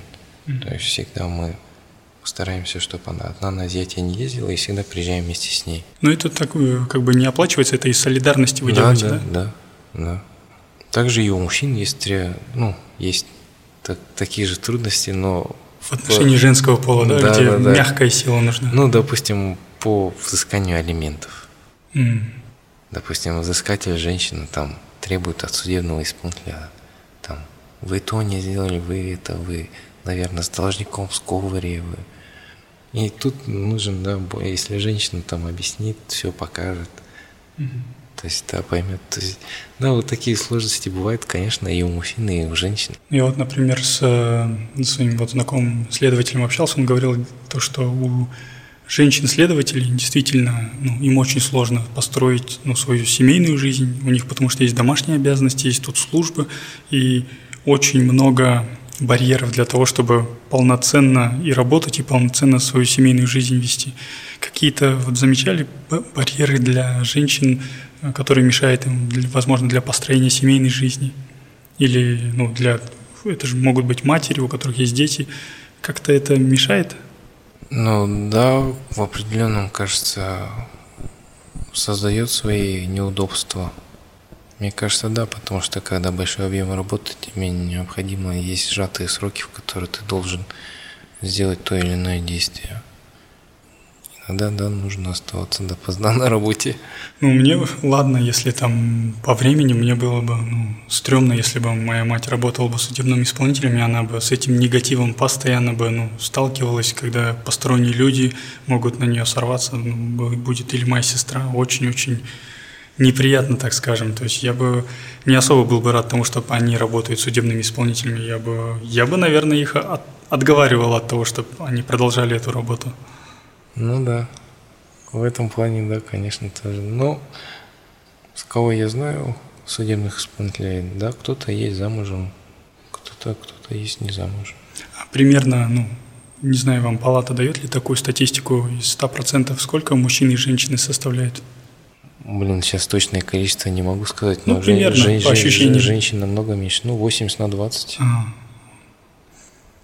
Окей, а, давайте вот если слушатели а, прям вот заинтересованы, либо сами сталкивались, вы можете назвать такие ситуации, где судебный исполнитель может себя вот недобросовестно вести, и как э, ну, человеку от этого защититься, или как распознать э, недобросовестное или некорректные действия судебного исполнителя?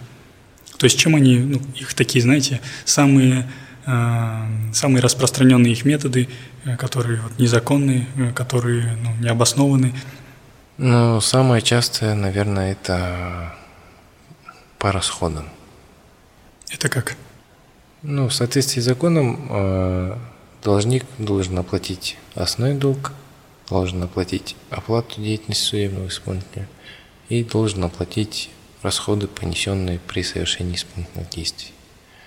И вот в статье 113 закона указаны прям какие расходы относятся к расходам. Mm, то есть он может там обеды в ресторанах тоже да, туда отнести? Нет, ну не обеды в ресторанах, конечно, но... Например? Просто сказать, что вот расходы по исполнению составили там, условно говоря, 3-5 тысяч. Допустим, у него штраф там, э, штраф по ДДД допустим, у него 15 тысяч, оплата деятельности 3 тысячи, и еще там расходы 5 тысяч. А, то есть их нужно подтвердить, да? Да. И в таком случае, если я считаю, что это необоснованно, я просто должен в региональную палату пожаловаться на него? Нет, обычно такие суммы просто озвучивают, должнику говорят, ты вот, вот так, вот так, вот это оплати, вот это. Но если вам так сказали, вы тогда нужно потребовать постановление о возмещении расходов где будет расписано, за какие расходы вы должны оплатить. И там, если конкретно эта сумма подтверждается, то да, пожалуйста. А если она ничем не подкреплена, То есть он с воздуха взял 5000 тенге? да, то есть то за что оплачивать? То есть э, основной способ защиты для людей – это запросить вот это постановление и ну, внимательно его изучить. Да. В основном по расходам, то есть ну, такие другие какие-то Ну, самый методы. распространенный вот, вот это по расходам я слышал. Мгм. То есть и там- ко мне друзья не раз обращались, что вот у нас вот штраф такой-то, нам оплату мы оплатили, и нам еще расходы выставляют. То есть там, где денежки, там и шайтан где-то ходит, да? Вот и они злоупотребляют. Окей. А, другой тоже, ну, более такой интимный вопрос, но он интересует всех, это по заработку судебного исполнителя. То есть вы тоже говорили до этого, каждый работает в первую очередь для того, чтобы прокормить себя, свою семью. И вопрос, например, может иметь отношение сейчас к людям, которые, возможно, задумываются о карьере судебного исполнителя. И вот им было бы полезно узнать, если они начнут работать и начнут вот зарабатывать, хватит ли этого заработка для того, чтобы ну, сконцентрироваться на работе и не думать о том, что мне кушать, где мне завтра жить и где дети будут учиться. Ну, касательно заработка, вообще на эту работу я пришел не из-за заработка, я пришел просто, чтобы, ну, то есть, поработать и узнать. Что-то это- нужно было да, начать. Да, с чего-то начать. И просто это меня так затянуло, то есть мне стало интересно это. И уже в последующем вот это все начало приносить свои соответствующие плоды. То есть я уже все узнал, я Давайте ну, вот на меня тогда спроецируем. Если, э, если я вот э, через месяц решу получить эту лицензию судебного исполнителя, то вы же можете оценить уже вас ну, с высоты своего полета примерно э, на сколько бы я смог бы зарабатывать, при том, что у меня сейчас нигде нету никаких связей, то есть я собираюсь с нуля зайти на этот рынок, искать себе э, взыскателей, клиентов, примерно сколько бы я зарабатывал бы первые полгода, год, два, три, пять. ну, наверное, бы в минус ушли. А то есть э, мне, мне нужен какой-то капитал, чтобы на старте дать себе раскачку. Да, конечно. Просто так открыться. Ну, много кто думает, что вот судебные исполнители много зарабатывают, надо просто взять лицензию и открыться. Много кто открывается и там через полгода, через год закрываются. То есть ввиду того, что у них нет просто объема работы. А так, да, это зависит от объема, от взыскателей, с которыми ты работаешь. То есть если у тебя есть объем, есть ну, с чего начинать, тогда можно задуматься о получении лицензии и начать работать в качестве судебного исполнителя. А так, в среднем, если взять, допустим, условно говоря, штрафов поступило в месяц, там, пусть будет 100. 100 там по 15 тысяч. Полтора миллиона или так? Да, полтора миллиона. Допустим, 100, 100 штрафов, пол, полтора миллиона. И от этой суммы 25%. Это где-то 450? 300-400. Ну, условно, это если штрафы вот прям все ты исполнишь, но по-любому из этих 100, ну, не все исполнятся, там 50 на 50. Мгм. Ну, то есть 200-300 где-то, но при этом у тебя есть аренда помещения, при этом у тебя есть затраты там, на членские взносы судебного исполнителя, у тебя есть затраты на почту, на бумагу, на канцелярские товары, то есть это все для организации работы, да, какие-то свои расходы. И то есть на выходе ты можешь остаться просто в ноль. ни То есть я как Или понял, вообще в минус. Есть смысл начинать э, работать судебным исполнителем, когда ну, с самых там, ранних лет, после выпуска с универа, либо пока ты студент, чтобы ну, заработок пока первостепенным не был. То есть, чтобы когда вы уже выходите на рынок после выпуска там, или в моменты, когда уже действительно вам нужно самим себя полностью обеспечивать, есть смысл ну, только тогда. Ну, прям нужен большой период времени, чтобы наработать клиентскую базу, понять э, суть работы, э, особенности ее. Да, конечно, да. Если клиентской базы нету, то это очень тяжело. Ну, конечно, есть такие, которые могут перетерпеть, да, этот период времени и со временем набрать себе э, взыскателей. Но это опять же, это может занять полгода. У вас там в палате есть такие рейтинги типа судебных исполнителей, которые, ну, ну, типа по самое большое количество сумм, которые они взыскали и так далее? А, да, есть рейтинг частных судебных исполнителей, он доступен на сайте. И кто больше всех зарабатывает? Нет, там в плане в денежном, в денежном эквиваленте не пишется. Ну, давайте на вскидку. Топ-1, ну хорошо, топ-10 судебных исполнителей по Казахстану, сколько они э, за, ну, за год или за месяц, как вам удобно, заработали? Нет, ну там по Казахстану прям нету. Обычно мы смотрим только рейтинг по городу, там по городу, по Хорошо, кто по, в Астане? По РК нет. Сколько заработал лучший судебный исполнитель в Астане? Честно, таких На данных, скидку. таких данных нет. У нас, я у знаю, нас можно что, без аналитики. Что максимальная оплата деятельности сейчас судебного исполнителя не должна превышать 10 э, тысяч МРП. По одному делу? По одному делу. А, ну да. То есть это не более 30 миллионов. Классно, да? Одно, одно взыскание и типа план на год исполнен, да? Ну, ну, за всю свою практику у нас один раз был потолок. Один из ваших коллег это сделал? Ну вот, я когда работал помощником. А ваш руководитель? Мой да? руководитель, да, один раз порог. Хорошо отмечали, да, наверное? Вот за всю практику вот один раз только такое было. Такой вопрос. А, есть ли какой-то, ну, а, по-любому, вот как вы говорите, судебный исполнитель либо к вам выходит на связь, либо, ну, перв, либо вы к нему, первый контакт происходит рано или поздно. Как э, людям, ну, по каким признакам можно определить, это нормальный, добросовестный судебный исполнитель, либо это ну, какой-то какой не такой? Ну, то есть, если вам ничего не объясняет, просто говорят... Ну, отшибись, это первый явный признак. Да, да. Ну, как бы мы и не должны объяснять, в принципе. Если человек не понимает, если я вижу, что человек не понимает, то у меня просто желание есть ну, такое тоже объяснить.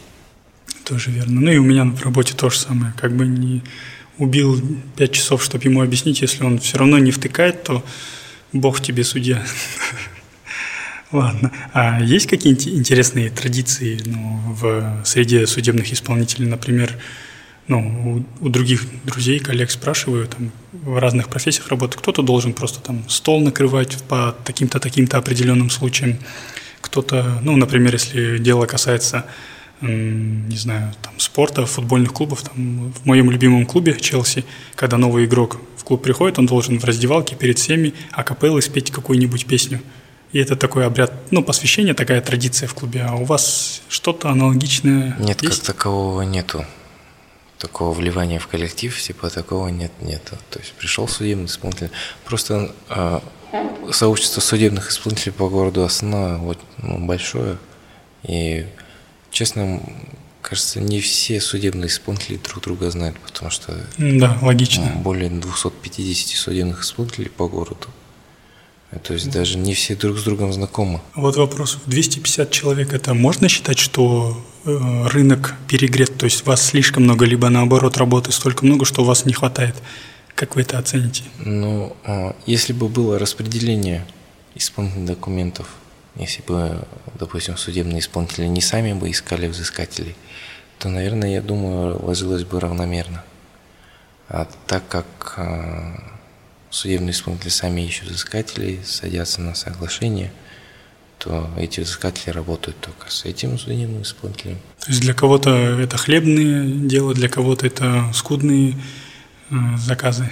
А, да, то есть ну, такое ощущение, когда я вот открывал свою контору сам, я тоже открывал и думал, блин, с какими взыскателями работать? То есть я уже примерно понимал, что такие-то, такие-то банки это у того судебного исполнителя, mm-hmm. такие-то, такие-то банки это у того. Рынок поделен уже. Да, да, как будто уже все на своих местах и залезть очень трудно. Но опять же, мы, казахи, тут нужно через знакомых, через знакомых. Если есть такие знакомства, то и это... Нужно ими пользоваться. Да, и есть возможность воспользоваться, то почему бы и нет, если получится. Вопрос такой. А, много стресса, но как вы перезагружаетесь, отвлекаетесь? Нельзя же просто вот работать, засыпать с этим стрессом, просыпаться, получать новый, засыпать и так по кругу. Да, раньше у меня было время ходить на тренировки. То есть я на тренировках отвлекался как-то от работы. Спортзал или какие-то да, единоборства? Нет, спортзал просто ходил для себя, форму, форму поддерживал. А, в последующем, ну, также с друзьями встречи. Допустим, я очень люблю играть в фифу. Да. И у нас с друзьями, то есть мы все в разных сферах работаем. Но всех объединяет да, песка. Да, и мы, допустим, в пятницу там турниры устраиваем. И вот, вот так можно отвлекаюсь. Ну и также семьей дома. Там выйти куда-нибудь, развеяться. Ну, обычные допустим, человеческие радости. Да, да, суббота, воскресенье. Я стараюсь, очень стараюсь быть дома с семьей, потому что в будние дни меня не бывает. Даже иногда супруга ну, обижается то, что ты даже дома не бываешь. И если я на выходных собираюсь на работу, то это все. Новая сцена, да. Да. ну, долг зовет. Не, ну а с другой стороны, ты думаешь, ну, я, я же на работу не, не для себя же иду, я же для нашего благосостояния. Ну, баланс найти сложно. Как бы надо и заработать, и, и отцом быть, и мужем быть.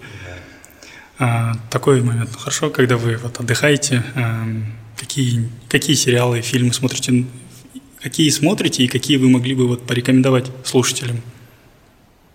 Сериалы смотрю... Вообще раньше сериалы не смотрел.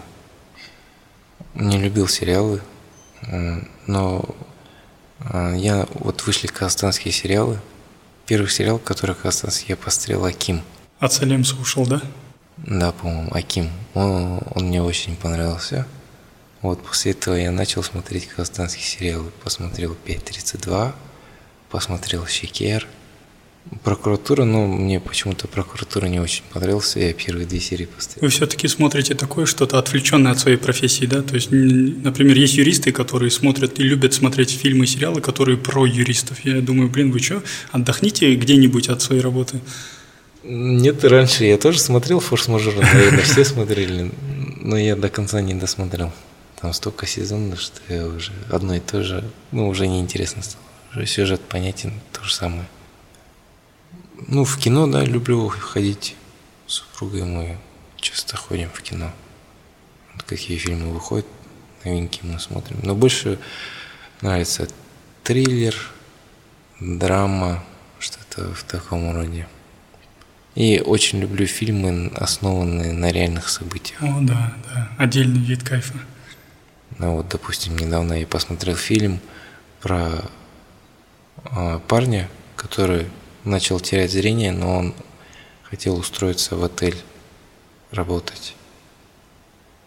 Индус он или пакистанец. Как-то забыл название на грани невозможного или что-то такого. Ну, в общем, он потерял зрение, у него было доступно только 5% зрения. Угу. Но с этим зрением он и нашел себе девушку, и устроился на работу, и помогал родителям, и в последующем они со своим другом открыли свой отель. И это фильм на реальных событиях. То есть ты смотришь и думаешь, ну как это возможно? И в этот период ты понимаешь, что если он смог со своим зрением такого достичь, то почему ты, здоровый человек, не можешь или постоянно жалуешься на что-то? Вот у меня такой вот э, э, история была. Мама была в хадже, и там рядом с ней тоже 60-летние опашки – у кого-то там коленки что-то там болят, поясница болит. Ну, в обычной жизни они, как бы это их повседневная жизнь, боли в каких-то там суставах и так далее. И, но в хадже же надо много ходить туда-сюда и так далее, там, совершать все эти там паломнические действия.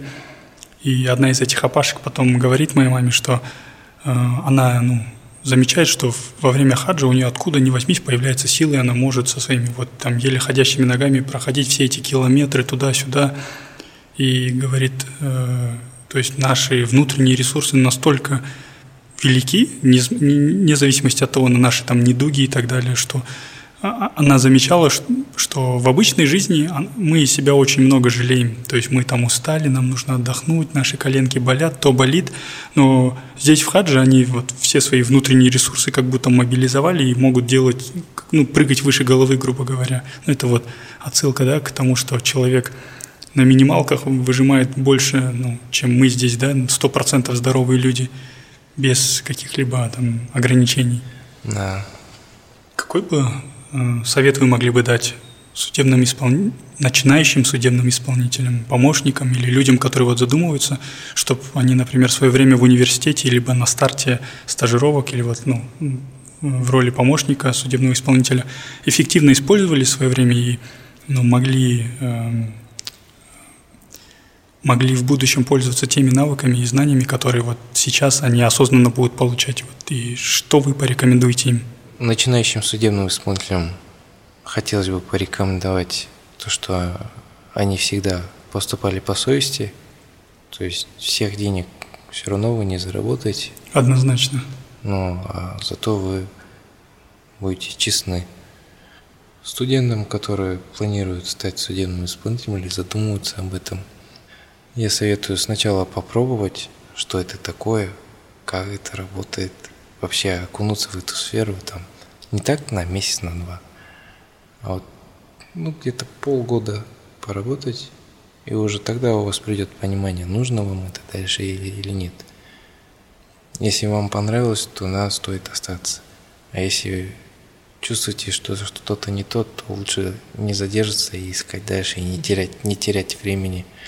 Лучше доверять чуйке, да? Да, потому что допустим, сейчас у нас есть такие коллеги, как бы ты смотришь на них, нормальная девушка, она всю работу знает, но при этом ты понимаешь, что она судебным исполнителем не будет. У нее нет желания стать судебным исполнителем. Ну тогда для чего ты здесь сидишь? Угу. То есть где-то в другом месте она может реализоваться. То есть ты понимаешь, что она прям не, ну, не получает удовольствия от этой работы, и в дальнейшем у нее нет перспективы, она не хочет сама, у нее нет у самой желания работать с судебным исполнением. Так зачем ты теряешь время? То есть я понимаю, что она, да, хороший сотрудник, да, она хорошо работает, она знает всю работу, но при этом ты за нее переживаешь. Типа, ну, ты молодая, ты зачем здесь сидишь, если ты не хочешь стать судебным исполнителем, и тебе это не нравится, то ты просто как будто не стоит бояться. Стоит постоянно пробовать, пробовать, пока не найдете что-то свое. Согласен. А такое ощущение, как будто просто люди боятся как будто выйти из какой-то зоны комфорта. Вот они привыкли, вот они получают, они знают, что получат они вот эту сумму и будут дальше работать. Боятся куда-то переступить, боятся, что у них что-то не получится. Как я всегда говорю, конец чего-то – это всегда начало нового. Угу. Вы же не знаете, да. что там будет впереди. Вдруг будет лучше.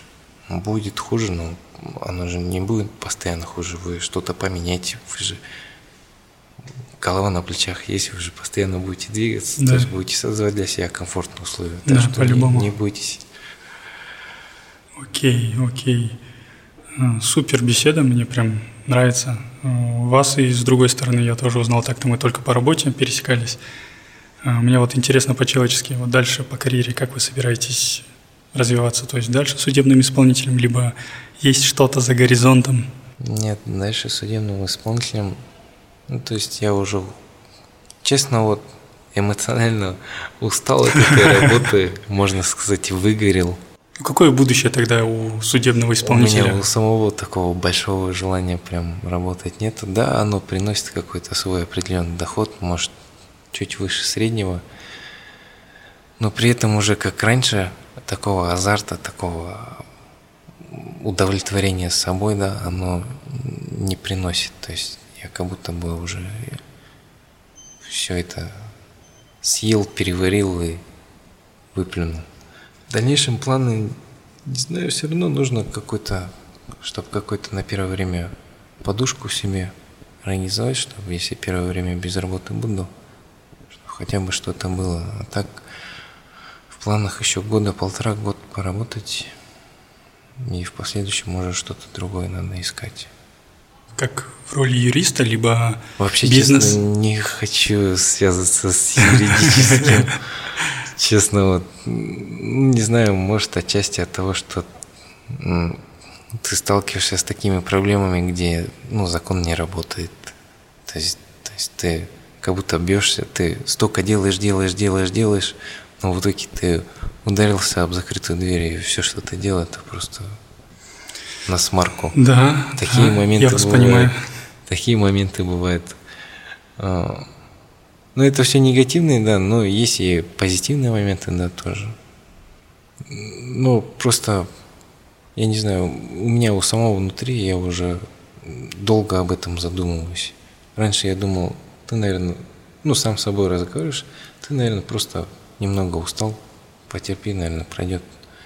Но, А когда, чё-то не но проходит. когда, да, не проходит уже на протяжении долгого времени, то уже сейчас уже встает вопрос, что да, нужно завершать с этой деятельностью и искать что-то другое. Откройте ИП, будете мебель изготавливать. Ну, нет. Ну да, эти, эти-то знания уже никуда не, пропадут. Но в любом случае, с каждым годом там законодательство меняется. Допустим, когда я начинал, там было совсем другое, сейчас совсем другое. Допустим, на торгах имущество ранее опускалось до минус 48%. Сейчас максимум может опуститься до минус 25%. М, Вот в плане реализации имущества хотелось бы вот сказать, что у каждого должника имеется право на самостоятельную реализацию своего имущества. Если стоит вопрос о реализации, то они в течение трех месяцев могут спокойно реализовать имущество. И судебный исполнитель в эти три месяца не имеет права выставлять имущество на реализацию на торги. Да, сам-то ты продашь по хорошей цене по-любому.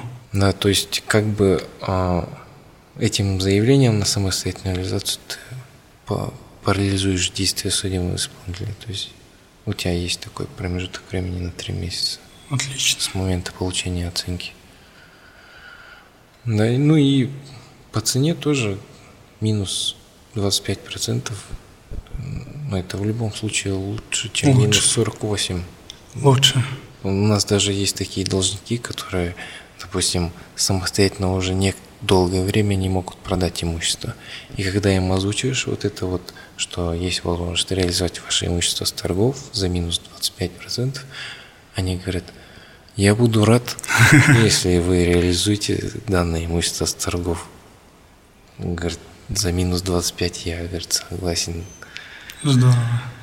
Ну, то есть, ну, и бывают такие случаи, когда сам должник говорит, пожалуйста, продайте, я уже не могу, этот, ему дом уже, у меня год на продаже, допустим, висит, я не могу его продать, вы, по- вы продайте. Все, и начинаешь двигаться, искать. То есть много таких нюансов, да, и в этой работе как бы ты и касаешься, по идее, очень много сфер деятельности. То есть ты не только а, у тебя вот закон об исполнительном производстве, но ты еще смотришь закон об оценочной деятельности, закон о браке и семье, вот как я говорил, закон об экспертной деятельности. Вопрос, как это креативно потом использовать, если вы уже вот не, ну, в будущем не будете работать судебным исполнителем. Как это вообще использовать? Столько знаний, что мне с ними делать? Вот это очень такой важный вопрос, потому что юристы вот обрастают этими знаниями законов, а, а что дальше, да? Вот. Мы как бы знаем все и как бы и ничего.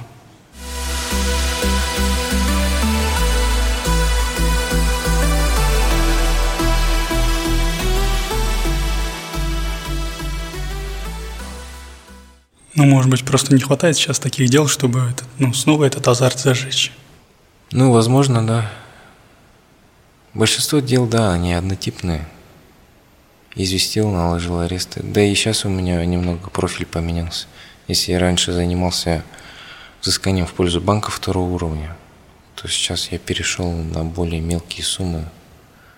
И- Ну, в больших объемах. но в больших объемах, да. Давайте вот так вопрос задам. А, Вдруг вот юристы, э, какие-нибудь э, работники каких-либо компаний часто сталкиваются с взысканием всяких долгов и так далее. Например, они послушают вас, знают, что вы судебный исполнитель. Какую ценность вы можете предложить потенциальным своим клиентам, взыскателям, по которым ну, они могут принять решение в пользу того, чтобы обратиться как к судебному исполнителю именно к вам. По каким причинам, ну вот условно даже я, будучи, например, вот э, юристом в компании, где часто возникают вопросы с дебиторкой, э, вы можете назвать, по каким причинам я должен обратиться именно к вам? Чем я выигрываю от того, что я обращусь именно к вам? А, ну, то есть у нас, допустим, я стараюсь как бы работать не шаблонно.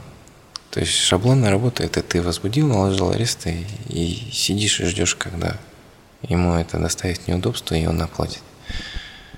Нет, э, я стараюсь сначала, я как говорил, донести до должника, что вот, чтобы имело, представлял он полную картину. Ну и в последующем, после принятия стандартных мер, я начинаю искать э, дополнительные там, вот, как я вот недавно узнал, аффилированность юридических лиц. Вот я ищу аффилированные юридические лица, потому что с аффилированных юридических лиц, филиалов тоже можно взыскивать. То есть вы все равно дальше сами изучаете свой процесс, вы как бы горизонта не видите, вы идете вперед, если надо, вы будете сами сидеть изучать, как вчерашний студент, да, что-то да. новое. Нет, то есть, да, если я вижу, что по вот этому должнику, что можно предпринять, что у него есть какой-то другой источник дохода, что, допустим, это ТО просто прогоняет деньги через другое ТО. Зайти издалека, да, так скажем. Да, нужно просто найти их аффилированность. Но если ты не нашел их аффилированность, потому что юрлица тоже сейчас грамотно, юристы, специалисты у них есть, которые понимают, что э, на одного учредителя все юрлица вешать нельзя, потому что это будет аффилированность, конфликт интересов. И судебные исполнители при желании тоже могут зацепить и те другие юрлица. Ну вот, я стараюсь вот сейчас смотрю на аффилированность. Теперь я делаю, вот я познакомился с дебиторкой, как она устроена. Я также делаю запросы на дебиторскую задолженность. Ну и помимо я просматриваю лицензии, разрешительные документы, какие есть у должника. То есть, если суммы хватает для приостановления разрешительных документов или специальных прав, то я с самого начала начинаю искать эти разрешительные документы и специальные, и специальные права, чтобы после принятия стандартных мер, после всего, после выявления полностью имущественного положения, можно было приостановить действия разрешительного документа. Да, разрешительного документа через суд и направить соответствующее представление в суд.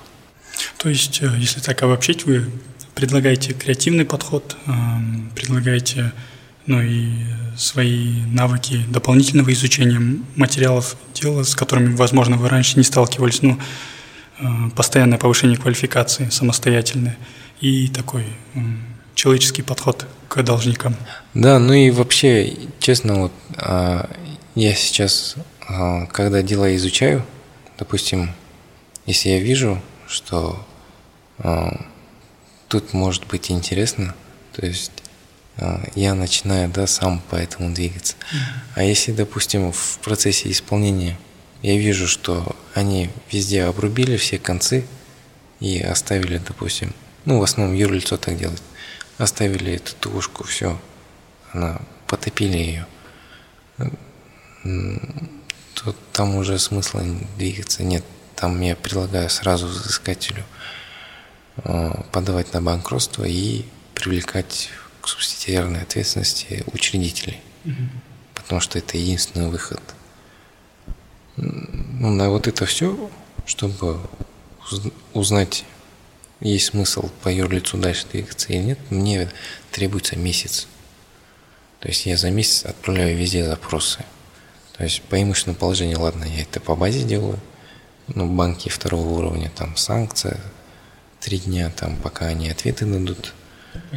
Да, и параллельно делаю запросы на разрешительные документы и делаю запросы обязательно э, должнику на предоставление дебиторской задолженности, там, выезжаю вообще по адресу юрлица, если они сидят на месте, это уже хорошо. То есть, значит, они работают. Если должника по месту регистрации нету, то начинаются крысиные бега, все ищут друг друга. Да, то начинаем искать уже. Окей. Ну, чаще всего юрлицы по юридическим адресам не сидят. У них юри, юридические адреса зарегистрированы там на какой-нибудь квартире учредителя. И то есть, ну, можно оттуда найти. Короче, главное, чтобы у юрлица офис был, где они располагаются. Если это есть, то все, можно работать смело, можно вытащить что-то. Э, я всех слушателей, которые это слушают, у которых, возможно, будут какие-то исполнительные производства или есть сейчас, я сам работал с Чингизом, всех призываю, рекомендую Чингиза Мустафина в качестве судебного исполнителя.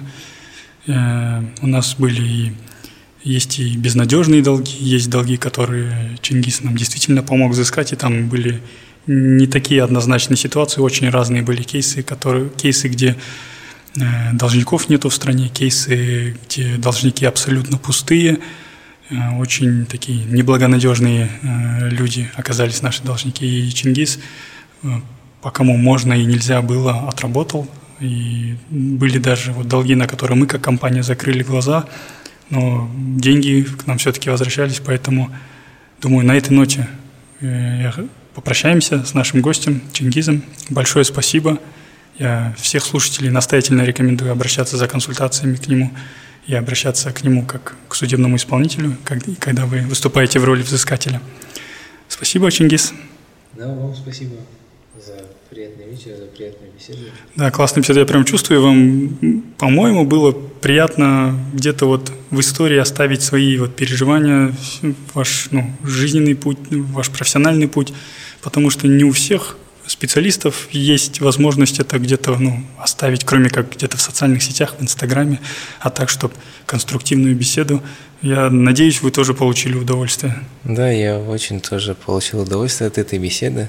Да, действительно, иногда, оказывается, нужно так с кем-то рассказывать, делиться своими э, профессиональными, как сказать, навыками, своими ситуациями жизненными, которые встречались в работе. Да, даже сейчас, когда вспоминаешь, как будто действительно думаешь, ничего себе. Да, ну, вспоминается а, Да, ранее я этого не проговаривал, а сейчас с вами проговорил и думаешь... Как-то и самоанализ еще. Да, да, да, думаешь, ничего себе, такой путь, оказывается, прошел. Да. Ну, сегодня 17 августа. Э, я думаю, этот подкаст выйдет э, где-то в сентябре. Э, ну, я уже на этой неделе начну его монтировать. Даст Бог, куда я холоса в сентябре вас все услышат. Спасибо. Всем вам спасибо. Угу. Всем до свидания. До свидания.